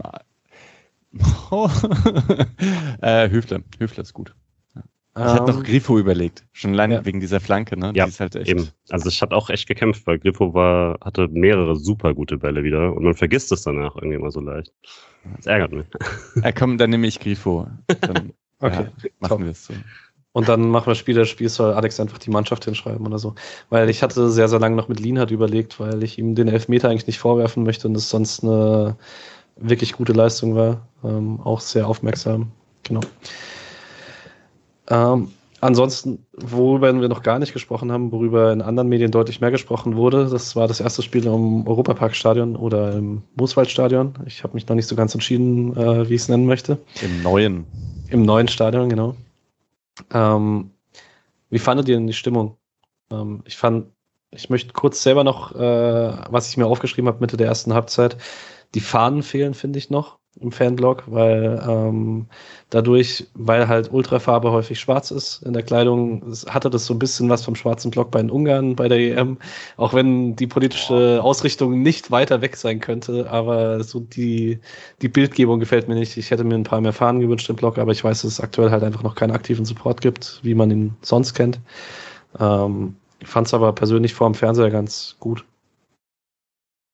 Ich dachte auch, man hat gemerkt, dass immer mehr Einzelpersonen zumindest wieder drin sind, weil dann auch die Liedauswahl wieder eine war, wie man sie in den letzten Jahren im Stadion mehr kannte, als wie davor, wo es dann doch öfter so Sachen waren, die man zumindest schon vor zehn Jahren, zwölf Jahren viel gesungen hat. Ähm, aber ansonsten würde ich das einfach mal aufschieben bis quasi in zwei Wochen, wenn dann tatsächlich, so wie es aussieht, ein volles Stadion ist. Und dann kann man das, glaube ich, mal beurteilen. Und wenn alles klappt, dann sind zumindest Patrick und ich auch da und können das auch nochmal dann ersthand beurteilen. Cool. Ich finde die Kameraführung, äh, die Kamerahöhe etwas besser, wirklich, als äh, im Dreisamstadion. Ansonsten habe ich eigentlich gar nicht so viel dazu zu sagen. Ich war sehr verwirrt immer, weil ich, weil es auf der alles, alles war auf der falschen Seite. Also nicht alles, aber die, die Tribüne war halt auf der falschen Seite quasi. Also es, die, die Gäste waren, waren nicht richtig und so. Ich habe links immer erwartet, dass gleich Nord aufgeht und dann war da was anderes. Das war noch ein bisschen komisch. Ja, äh, ein ich bisschen hab, komisch auf jeden Fall. Ja. Ich hatte eigentlich erwartet, dass äh, Streich die Trainerbank auf der anderen Seite hat, weil ich dachte eigentlich, man hat sich das im alten Stadion umgestellt, weil, also ich habe mir das immer so erklärt, wenn sich Streich prügelt, möchte er die Fankurve auf der eigenen Seite haben. Abraham ist ja nicht mehr da. Ja, genau. Und Gertjan Verbeek auch nicht. ähm, ja, ansonsten gab es äh, Aufregung um einen Notfalleinsatz auf der Tribüne. Ähm, deswegen wurde in der zweiten Halbzeit mal für zehn Minuten das Support eingestellt. Ähm, ich glaube, Neuigkeiten gibt es noch nicht. Man kann natürlich von hier auch nur äh, gute Genesung wünschen, dem Fan, der behandelt wurde. Ich glaube auch nicht, also es wirkte dann zumindest so, als ob das dann mehrfach quasi eingestellt war, in dem Sinne, dass es ja danach auch wieder ruhig wurde. Mhm. Ähm, als es dann, glaube ich, nochmal eine Durchsage gab, dass es, dass der Fan mit Reanimationsversuchen abge, äh, abtransportiert wurde. Ähm, also es wurde nach jeweils nach den Durchsagen wurde es ruhig und also hat dann ein bisschen gedauert bei Einzelnen. Ähm, aber am Ende des Spiels war es ja auch nicht so, dass es irgendwie wieder sehr, sehr, dass es wieder so laut war wie noch die erste Halbzeit oder sowas, sondern es war dann schon so, dass dann eigentlich nicht mehr organisiert gesungen wurde. Genau. Ähm, Kritik gab es ähm, an der Stadionregie, weil trotz dieser Durchsage und trotz dessen, dass sich die Fans dann zurückgehalten haben, äh, beim Tor halt das volle Programm aufgefahren wurde mit äh, Musik in voller Lautstärke und so weiter, da kann man sich, also ich finde auch nicht, dass das nötig ist. Ähm, dass Fans jubeln, wenn ein Tor fällt, ist völlig normal. Das kann man auch niemandem vorwerfen und auch, dass man das durchsagt, finde ich okay. Ähm, ein bisschen mehr Fingerspitzengefühl wäre da vielleicht gefragt gewesen. Ja. Schon unabhängig davon, dass Tormusik äh, insgesamt ein Unding ist, finde ich, also weil es ja wirklich halt dieses Anheizen, Anpeitschen von außen hat, ist es in so einer Situation eben vollkommen daneben, finde ich auch. Ja. Hätte auch gerne Stadionsprecher, die einfach sagen, Tor durch Nummer, verdammt, welche Nummer hat Jeong? 29. Oh. oh. Tor durch die Nummer 29. Ja. 1 zu 1. Nee, ich habe auch nochmal geschaut, aber es gab danach auch eben keine, keine Informationen oder sowas. Aber ja, also ich glaube auch, dass man, dass auch der SC in der Organisation danach das vermutlich auch anders gemacht hätte, weil das ein sehr einfacher Verzicht, vor allem wenn man danach, wenn man schon durchgesagt hat danach, dass es nach dem Spiel keine Musik geben wird und so, dann wäre das bei dem Tor, glaube ich, auch nicht nötig gewesen. Wirklich nicht. Also es war einfach falsch. Aber gleichzeitig ähm, ist es ja auch nicht so, dass es noch nie passiert ist beim SC.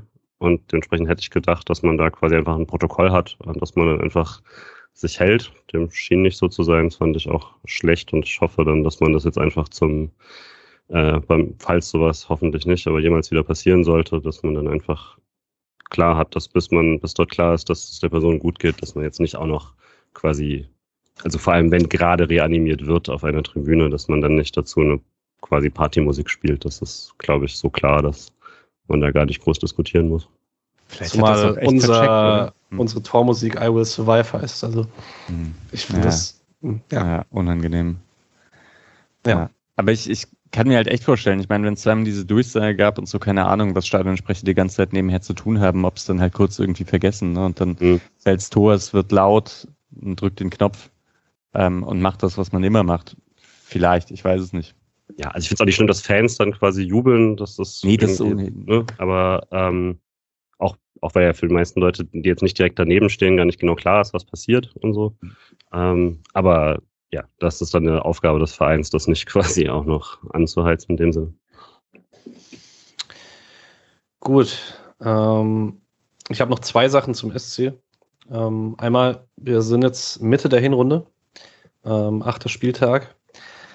Und man könnte mal kurz drüber sprechen, ähm, wie sich der Kader im Winter vielleicht verändern könnte, weil ähm, um kurze Input zu geben, Ermedin Demirovic 66 Spielminuten, Dominik Heinz 29 Spielminuten, Kevin Schlotterbeck eine Spielminute, ähm, Janik Haberer dürfte auch so um die 20 bis 30 haben.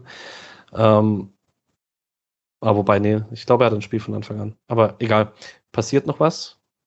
Oder also denkt ihr, wir werden im Winter dann doch nochmal eine Anpassung sehen oder geht man mit dem großen Kader durch die Saison? Weil man ja nächste Saison einen breiten Kader für die Champions League braucht. Julian. Also, ich glaube nicht, dass die alle bleiben im Winter. Das wäre einfach, also ich sehe da jetzt nicht ganz die Perspektive. Ähm, ja, also ich weiß jetzt nicht genau, wer dann irgendwie geht. Bei Heinz war es ja eigentlich vor der Saison schon so, dass es, dass, dass man gesagt hat, am ehesten würde dann er gehen, wenn Gulde verlängert hat. Und ja, also ich wüsste nicht ganz, wofür man alles hält. Und ich würde schon sagen, dass eine Verkleinerung Sinn ergibt, gerade wenn von unten ja jetzt eher nachrückt und man dann mehr als Liga sehen möchte, als jetzt ähm, die Leute, die vermutlich langfristig keine Perspektive haben. Oh, aber ich weiß nicht, ob ich Heinz, also weil Nico Schlotterbeck ist weg nächste Saison. Und Klar. deswegen weiß ich nicht, ob man jetzt Heinz irgendwie ein halbes Jahr vorher dann ähm, fest abgeben würde. Ich meine, Laien sind absolut, äh, ja, das wäre hm. Das wäre so recht klug. Ich weiß halt nicht, an wen man jetzt ausleihen würde. Das ist halt so ein bisschen das Problem, dass man, ich meine, nach Union gibt man sicher äh, Kevin Schlotterbeck nicht nochmal ab und dann äh, werden die siebte und Freiburg achte. Ähm, deswegen ist es ein bisschen eine Frage, aber klar, eigentlich, ich meine, Richtung Abstiegskampf könnte man die alle schicken, wenn sie spielen wollen. Hm. Oder wäre auch ja. super krass, einfach Kevin Schlotterbeck in der zweiten Liga. Aber das wäre eigentlich zu, zu heftig. Ich finde tatsächlich den spannendsten Fall fast äh, Demi, weil da ja eigentlich jeder von uns für diese Saison so mit dem nächsten Schritt gerechnet hat und der jetzt tatsächlich halt äh, aktuell Offensivspieler Nummer 7 ist und ähm, das auf jeden Fall nicht der Anspruch ist. Ähm, für beide Seiten nicht. Da wird sich zeigen, was man ja, weil er vor allen Dingen halt auch noch in dem Alter ist und ich glaube, dass man sich da in Freiburg was von ihm verspricht. Ich glaube, dass es bei Demirovic auf jeden Fall auf eine Leihe rauslaufen würde, falls man im Winter sagt, man trennt sich. Genau. Ähm, alles weitere im Winter. Ähm, ansonsten noch eine kurze spaßigere Anekdote ähm, von Uli Hoeneß, der heute Morgen im Radio äh, mit äh, Antenne Bayern im Interview zu Christian Streich gesagt hat, den liebe ich. Ich habe mal eine Zeit lang drüber nachgedacht, ob das nicht einer für uns wäre. Und ähm, ich zitiere, die Liebe geht sogar so weit, dass Hoeneß dem Sportclub den Meistertitel gönnen würde, weil sie mit ihrem Trainer so einen fantastischen Menschen haben, dem ich alles gönnen würde. Das nur für die Leute, die diese Info in ihrem Leben gebraucht haben höchst fragwürdig. Ich würde mich sehr hinterfragen, wenn Höhn es mich loben würde. Das, das ist toughes Lob auf jeden Fall. Ja. ja. Genau. Und wäre natürlich komplett, also kann ich mir null vorstellen, ja. dass Streich bei Bayern äh, Erfolg gehabt hätte. Einfach sich da das psychisch durchzustehen, diesen Dauerterror in der, äh, in der Stadt, das hätte ich, kann ich mir nicht vorstellen. Okay, dann gehen wir von Hönes zum FC Bayern. Ähm, ich frage mal kurz, ob jemand das 5-1 heute gesehen hat. Ja, habe ich gesehen. War bitter. Also ich hatte mir auch einen spannenden Fußballnachmittag eigentlich versprochen und das äh, daraus wird halt überhaupt nichts. Ich fand Leverkusen auch echt nicht so gut. Also Bayern ist sehr gut, aber gegen den Ball war Leverkusen äh, etwas lethargisch, finde ich. Sind nicht mehr richtig zurückgelaufen, aber das Anlaufen war nicht so gut. Mm, und wenn man halt dann irgendwie nicht so gut anläuft, nicht so kompakt steht, bei einer Doppelsechs von Amiri und Demir bei, das gegen die aktuellen Nagelsmann Bayern, dann geht es einfach schnell. Also, ja, dann hat man keine Chance. Ja, ich weiß nicht, hin wieder, ich glaube, ihr habt es auch in der WhatsApp-Gruppe geschrieben, auf Twitter hat es auch gelesen, äh, beim 8-0 wäre Freiburg Dritter gewesen. Mhm. Ich habe es nicht gesehen, aber ich habe es auch sofort in der Tabelle geschaut, als mir jemand äh, gesagt hat, dass Bayern gerade 5-0 führt. War mein erster Gedanke, was gruselig ist. Ja, ansonsten dieses Wochenende. Ähm, Haaland ist zurück und gewinnt mit Dortmund 3 zu 1 gegen Mainz. Ähm, Köln kriegt die erste deutliche Klatsche mit Baumgart mit einem 5-0 in Hoffenheim. Ähm, Frankfurt fehlt das vielleicht ja, noch der genau. Punkt. Ne? Ich glaube, es war nicht so deutlich, wie es äh, Ergebnis zeigt, aber trotzdem, ich glaube, ohne Skiri ist ein bisschen schwierig. Genau. Ähm, Frankfurt macht äh, Sachen, die Mannschaften machen, nachdem sie gegen Bayern gewinnen, nämlich verliert 2-1 gegen Hertha. Ähm, ich weiß nicht, Julian, kannst du was äh, über die Stimmung in der Stadt sagen? So Frankfurt-Glasner? Ist das eine Liebesbeziehung bisher? Ah, ich glaube, das ist bis jetzt nicht, nicht, noch nicht gekippt, auf jeden Fall, von dem, was ich mit, wenn ich mit Leuten rede. Ist halt einfach nur allgemeine große Unzufriedenheit mit dem Verein, nicht mit der, oder mit der Situation, nicht per se mit dem Trainer. Und ich glaube, die PK heute wurde jetzt auch nicht negativ aufgenommen. Also, wo er nochmal sehr deutlich, ähm, auch sich selbst, aber, vor, aber die Spieler und die Mannschaft irgendwie in die Pflicht genommen hat und auch so ein bisschen diese ganzen Systemfragen weggebügelt hat, auch nicht zu Unrecht, weil die tatsächlich äh, von denen, was ich gehört habe, sehr, sehr nervig sind, in egal, also egal wie er spielt, ist einfach nur jeweils die Frage, wäre es andersrum nicht besser gewesen, weil sie haben heute verloren und so. Ähm, dann ist natürlich die Antwort, wenn du quasi die Bälle jedes Mal einfach nur zu Kostet schiebst und hoffst, dass er irgendwie eine richtige Flanke schlägt und beim 40. Mal klappt es vielleicht, dann kannst du, wie gesagt, auch mit sechs Sechsern spielen. Das ist, äh, das ändert nichts. Das, so kannst du in keinem System funktioniert das quasi. Deswegen äh, glaube aber auch, dass Frankfurt hatte schon öfter, hatte auch unter Hütter solche Phasen mal. Ähm, und die sollen sich jetzt halt finden und nicht, nicht gleich den ganzen Laden wieder abreißen. Ist halt schon auch lustig, dass Drama ist, wenn man 2-1 gegen Hertha verliert. ja, das stimmt. Da weiß man, jetzt hat man richtig Probleme. Ja. Ähm, ja, die sich aber jetzt schon langsam neun Punkte ergaunert haben. Ja, ähm, ja stehen punktgleich mit Stuttgart da. Ja, man muss jetzt inzwischen noch sagen, äh, das restliche Programm hatte man halt auch nur Spitzenteams, also Leipzig, Freiburg, ähm, Bayern. ja. Ah, okay, ich, ich muss von diesem hohen Ross runterkommen, es tut mir leid. Nee, Ach, ähm. nee noch nicht, noch nicht. Ich glaube, erst wenn man mal verliert, glaube ich. Ja, Jetzt kann man da immer höher steigen und höher steigen. Solange ja. Freiburg auf den Arsenal-Spuren ist, sehe ich nicht, dass wir hier irgendwie einen Gang runterschalten müssen. Ja. Genau, ansonsten kann man noch sagen, äh, Union startet ähnlich gut in die Saison wie wir. Ähm, gewinnt mhm. 2-0 zu Hause gegen Wolfsburg, steht jetzt ein Punkt hinter Freiburg auf 5. Oder zwei Punkte hinter Freiburg, ich bin mir nicht ganz sicher. Eine. Ja, Ein, genau. Das, das muss man aber auch, das muss man echt äh, unterstreichen, weil die haben Doppelbelastung. Das, ich mhm. finde es unfassbar. Auch, wie gesagt, dass Fischer noch bei Union ist, check ich nicht ganz, weil das unglaublich gut ist, was er da macht. Und diesen Aufstieg von Union, ja, hätte man ja irgendwie nicht gesehen. Und das passiert denen dann halt das, was Freiburg auch passiert. Ne? Alle finden sie sympathisch und so weiter, bis sie dann halt so gut sind, dass man denkt, die können einem was wegnehmen. Ja, und, aber ich finde, ein bisschen muss man bei Union die Doppelbelastung noch ausrechnen, weil man jetzt eine Saison hatte mit zwei frühen Länderspielpausen und Union wenige Nationalspieler hat, sondern man hat halt viele so deutsche Spieler 25 bis 30, die alle nicht für die Nationalmannschaft spielen und so weiter. Das heißt, man hatte da immerhin längere Trainingspausen. Ähm, mal schauen, weil jetzt zieht der internationale Plan richtig an. Ähm, ob man dann das Punkte, man wird das Punktepolster im Zweifel ganz gut brauchen können, was man sich jetzt aufgebaut hat. Ähm, über, Wol über Wolfsburg werden wir gleich noch sprechen. Also mhm. das soll jetzt kein bisschen die Leistung schmälern von Union. Das ist sehr beeindruckend, was man macht. Nee, ich würde auch sagen, sie rotieren halt auch hin und wieder und das klappt auch. Also mhm. so irgendwie Trimmel sitzt dann mal draußen und Gieselmann spielt plötzlich gut, das ist komisch.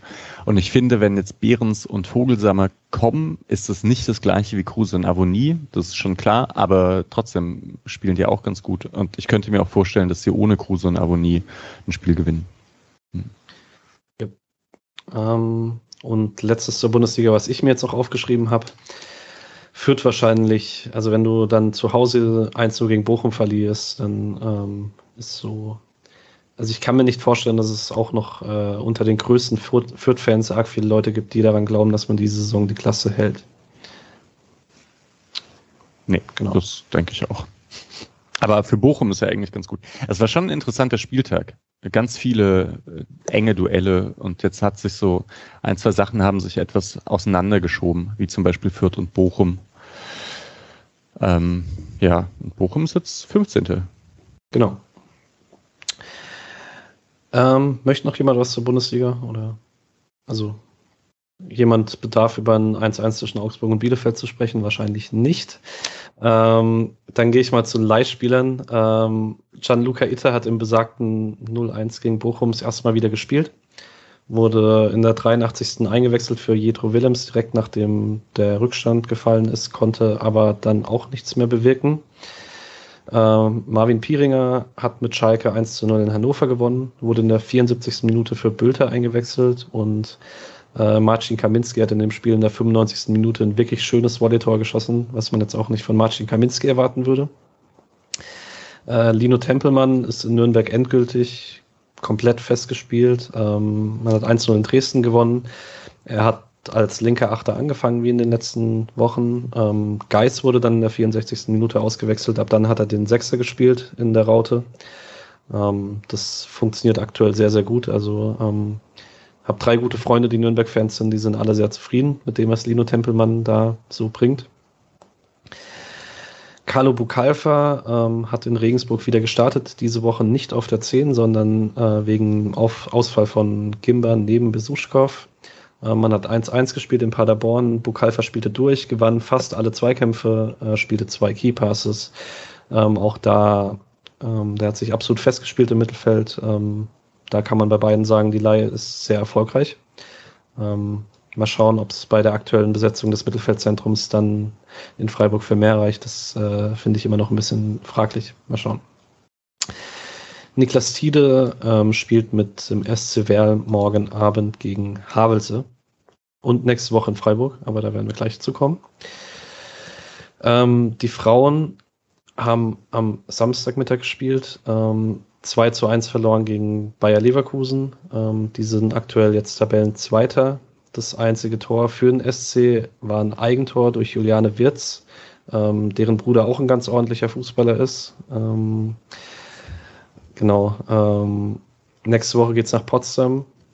Dann hat man danach alle Mannschaften durch aus der Spitzengruppe und spielt nur noch gegen Mannschaften im direkten Umfeld. Ähm, man muss jetzt aber wahrscheinlich nach den bisherigen Ergebnissen sagen, dass man eben relativ deutlich zur unteren Hälfte der Liga gehört, die punktemäßig einfach sehr, sehr zweigespalten, zwiegespalten ist. Ähm, und das ist schon ein bisschen enttäuschend, weil da hat man sich sicherlich mehr erwartet. Ähm, die zweite Mannschaft hat Samstag auf dem Betze gespielt, ähm, was immer noch sich wahnsinnig anhört. Man hat dort 0 zu 3 verloren. Und ähm, ich würde kurz an Julian abgeben, weil der was gesehen hat vom Spiel. Ja, ich habe das, ähm, also ich wäre eigentlich gern da gewesen, ähm, Vater, weil wir ja beide aus der, also in der, weil ich in der Südpfalz groß geworden bin und früher noch auf dem Betze war und so. Äh, das ging leider nicht, aber ähm, hab's dann, hab zumindest dann bis das Freiburg-Spiel, äh, bis das erste Mannschaftsspiel losging, äh, gesehen. Ja, war, war nicht toll. Ähm, aber war eigentlich auch nicht so, dass von, bis zumindest zu dem Zeitpunkt, dass man irgendwie so krass unterlegen war. Ajubolu leider miserabel gespielt an dem Tag, sehr, sehr viele Fehler und hätte ähm, Jans einfach bei, bei allen Toren, also beim dritten war machtlos, aber ansonsten bei den Toren nicht gut aus und hätte schon ein, zwei mehr kassieren können. Ähm, mein Vater meint noch, dass Braun Schumacher mal ein richtig, richtig gutes Spiel gemacht hat und das eigentlich auch ganz gut getan hat. Aber die langen Bälle waren, äh, haben von Lautern einfach immer wieder funktioniert. Das ist ein bisschen enttäuschend, weil das ist jetzt nicht das, äh, nicht das Mittel, mit dem man so leicht geknackt werden sollte. Ähm, aber ansonsten ja, also Lautern richtig guter Form und ähm, hoffentlich dann nächste Woche besser. Genau. Samstag 14 Uhr spielt man gegen SC Fair. Äh, wieder direkt vor, der, äh, vor dem Spiel der ersten. Ähm, ist im Dreisamstadion Spiel und Ferl steht aktuell einen Punkt vor der zweiten. Die spielen allerdings, wie gesagt, morgen gegen Havelse ähm, und Havelse ist letzter, das heißt möglich, dass Ferl morgen Abend nochmal punktet. Die U19 hat heute bei Hessen Kassel gespielt, dort 5 zu 0 gewonnen. Torschützen Mika Bauer, Till Mühlethaler, Joel Ribeiro, Daniel Auyong und Amne Mutassim. Ähm, ich kann da sehr empfehlen, es gibt einen Beitrag dazu auf www.balljungs.com äh, von dem lieben Nick Steiger, den zumindest die Twitter-Bubble inzwischen kennen sollte. Ähm, bei Twitter liest man dort auch viel zur Eintracht Frankfurt, aber eben auch zum SC. Und der war heute da und hat einen ausführlichen Bericht über die U19 in Kassel geschrieben, der sehr lesenswert ist. Genau. Ansonsten bleibt mir nur übrig, zum nächsten Spiel zu gehen. Ähm, nächsten Samstag ist das Auswärtsspiel bei Alex Wölfen. Ähm, wobei, ähm, wenn man sich den Kader anguckt und da Maxi Philipp und Luca Waldschmidt sieht, könnte man auch sagen, es sind Mischas Wölfe. Ähm, Dazu spielt dann auch noch der, der Spieler mit der schönsten Grätsche aller Zeiten. Ja, genau. Paulo Otario, die eingesprungene Schere. Richtig. Ja. Ähm, Wolfsburg ist stark gestartet in die Saison, hat viermal gewonnen, dann einmal unentschieden und jetzt dreimal in Folge verloren. Ähm, man kann die, man könnte sagen, ähm, man merkt den Ausfall von Xaver Schlager ganz minimal, ähm, weil seit dessen Verletzung ähm, hat man nicht mehr gewonnen. Ähm, Misha, kannst du mehr zum Wölfen sagen diese Saison? Äh, ich habe es ja auch, glaube ich, eher gesehen, als es noch gut lief. Aber man kann vielleicht auch die Gegner dann sehen. Also sie haben gewonnen gegen Bochum, Hertha, Leipzig und Fürth, haben dann unentschieden gegen Frankfurt gespielt und dann verloren gegen Hoffenheim, Gladbach und Union. Und jetzt kommt Freiburg und Leverkusen. Ähm, ja, ich fand eigentlich, als ich dann, ähm, als ich Wolfsburg gesehen habe, dass Bommel eben schon einfach ziemlich stark aufbaut auf das, was Glasner gemacht hat. Hinten ganz gut stehen, vorne hat man eben individuelle Klasse. Hm. Lücke Bacchio scheint irgendwie so da weiterzumachen, wie er in Hertha das gemacht hat. Arbeitet halt nicht so gut gegen den Ball. Hat manchmal einfach sehr, sehr gute Einzelaktionen und kann dann natürlich immer, immer einen Unterschied machen, aber mh, hm, ist wohl auch etwas schwierig einzubinden. Und dann, ich habe aber, ich habe sie noch nicht gesehen, als Waldschmidt da gespielt hat. Deswegen, ähm, keine Ahnung, was da passiert. Ich habe ja die letzten zwei Wochen nicht so richtig geschaut. Ja, stimmt. Im Urlaub. Ja. Ähm, da bin ich gespannt, also wie der so eingebunden wird. Julian, du eine Meinung zum VfL? Schlagbar. Hm, sehr schön. Und dann spielen die ja am Donnerstag auch, oder? Oder am Mittwoch? Mhm. Ja, stimmt. Ah, oder Donnerstag. Nee. Spielen die Champions League oder was machen die? Ach, echt, das ist sehr peinlich. Spielen in der Champions League gegen Salzburg. Gegen Salzburg. Ach, stimmt. Wow. Ich glaube nicht, dass ich das sehe. Ja, also wenn ich Champions League gucke und ich die Wahl zwischen Spielen habe, dann schaue ich garantiert nicht Salzburg gegen Wolfsburg. Ja, es ist Mittwoch 18.45, da läuft nichts parallel. Das dann schaue ich trotzdem nicht Salzburg gegen Wolfsburg. Ja, in Vorbereitung vielleicht schon. Mal sehen. Ja, ähm, Tipp brauche ich von euch. Äh, in Wolfsburg, oder? Ja, genau. Ah, ja, dann 0-2 für Freiburg. Okay. Alex hat 2-0 für Freiburg getippt. Das kann ich schon mal vorwegnehmen. Äh, 2-1, was rede ich? Hat er nicht 1-1 gesagt? Nee, er hat noch geändert auf 2-1. Er reitet auf der Welle mit. Na gut, dann, dann sage ich 1-1, weil ich, äh, einer muss ja den Konservativen spielen. Gegen den Champions League-Teilnehmern nur 1-1 auswärts. Ich, ich werde den Konservativen spielen, weil äh, 2-1 Wolfsburg tatsächlich. Ich habe immer, wenn wir gegen Wolfsburg spielen, Angst vor Wort Wehorst und das wird sich auch nicht ändern. Der hat jetzt gar nicht von Anfang an gespielt, glaube ich. Ja, nach der Länderspielpause hat er nicht, genau. Hm. Gut. Ähm, ah, ist Lacroix noch gesperrt? Sperrt? Das weiß ich nicht. Das wäre ja gar nicht so unwichtig, wenn der nicht spielen würde. Was hatten der? Hatte ah, eine gelb-rote gelb Karte. Ah, okay. Schade. Na gut. Ja. Auch den kann man überspielen, weil wir haben Lukas Söder. Das ist. Äh, ja. genau. Ähm, sehr gut. Mein Handy äh, hat das okay als okay Google aufgefasst, aber auch gut. ähm, wenn keiner mehr was zu ergänzen hat, ähm, würde ich das an der Stelle beenden. Ähm, ich danke euch beiden. Danke, Misha. Danke, Patrick. Schöne Moderation. Ja. Danke, Julian. danke. ähm, und ich wünsche euch allen äh, eine schöne Woche. Ich hoffe, wir kriegen es direkt am Montag online. Das heißt, ihr habt äh, genug Zeit, das zu hören. Ähm, und wir freuen uns dann auf Spiele am Samstag in Wolfsburg, bevor der SC dann in seine eigene englische Woche geht, weil es nächste Woche dann zum Pokal nach Osnabrück geht. Und wir hören uns auf jeden Fall nächste Woche und dann hoffentlich mal wieder vollständig. Macht's gut. Ciao. Tschüss.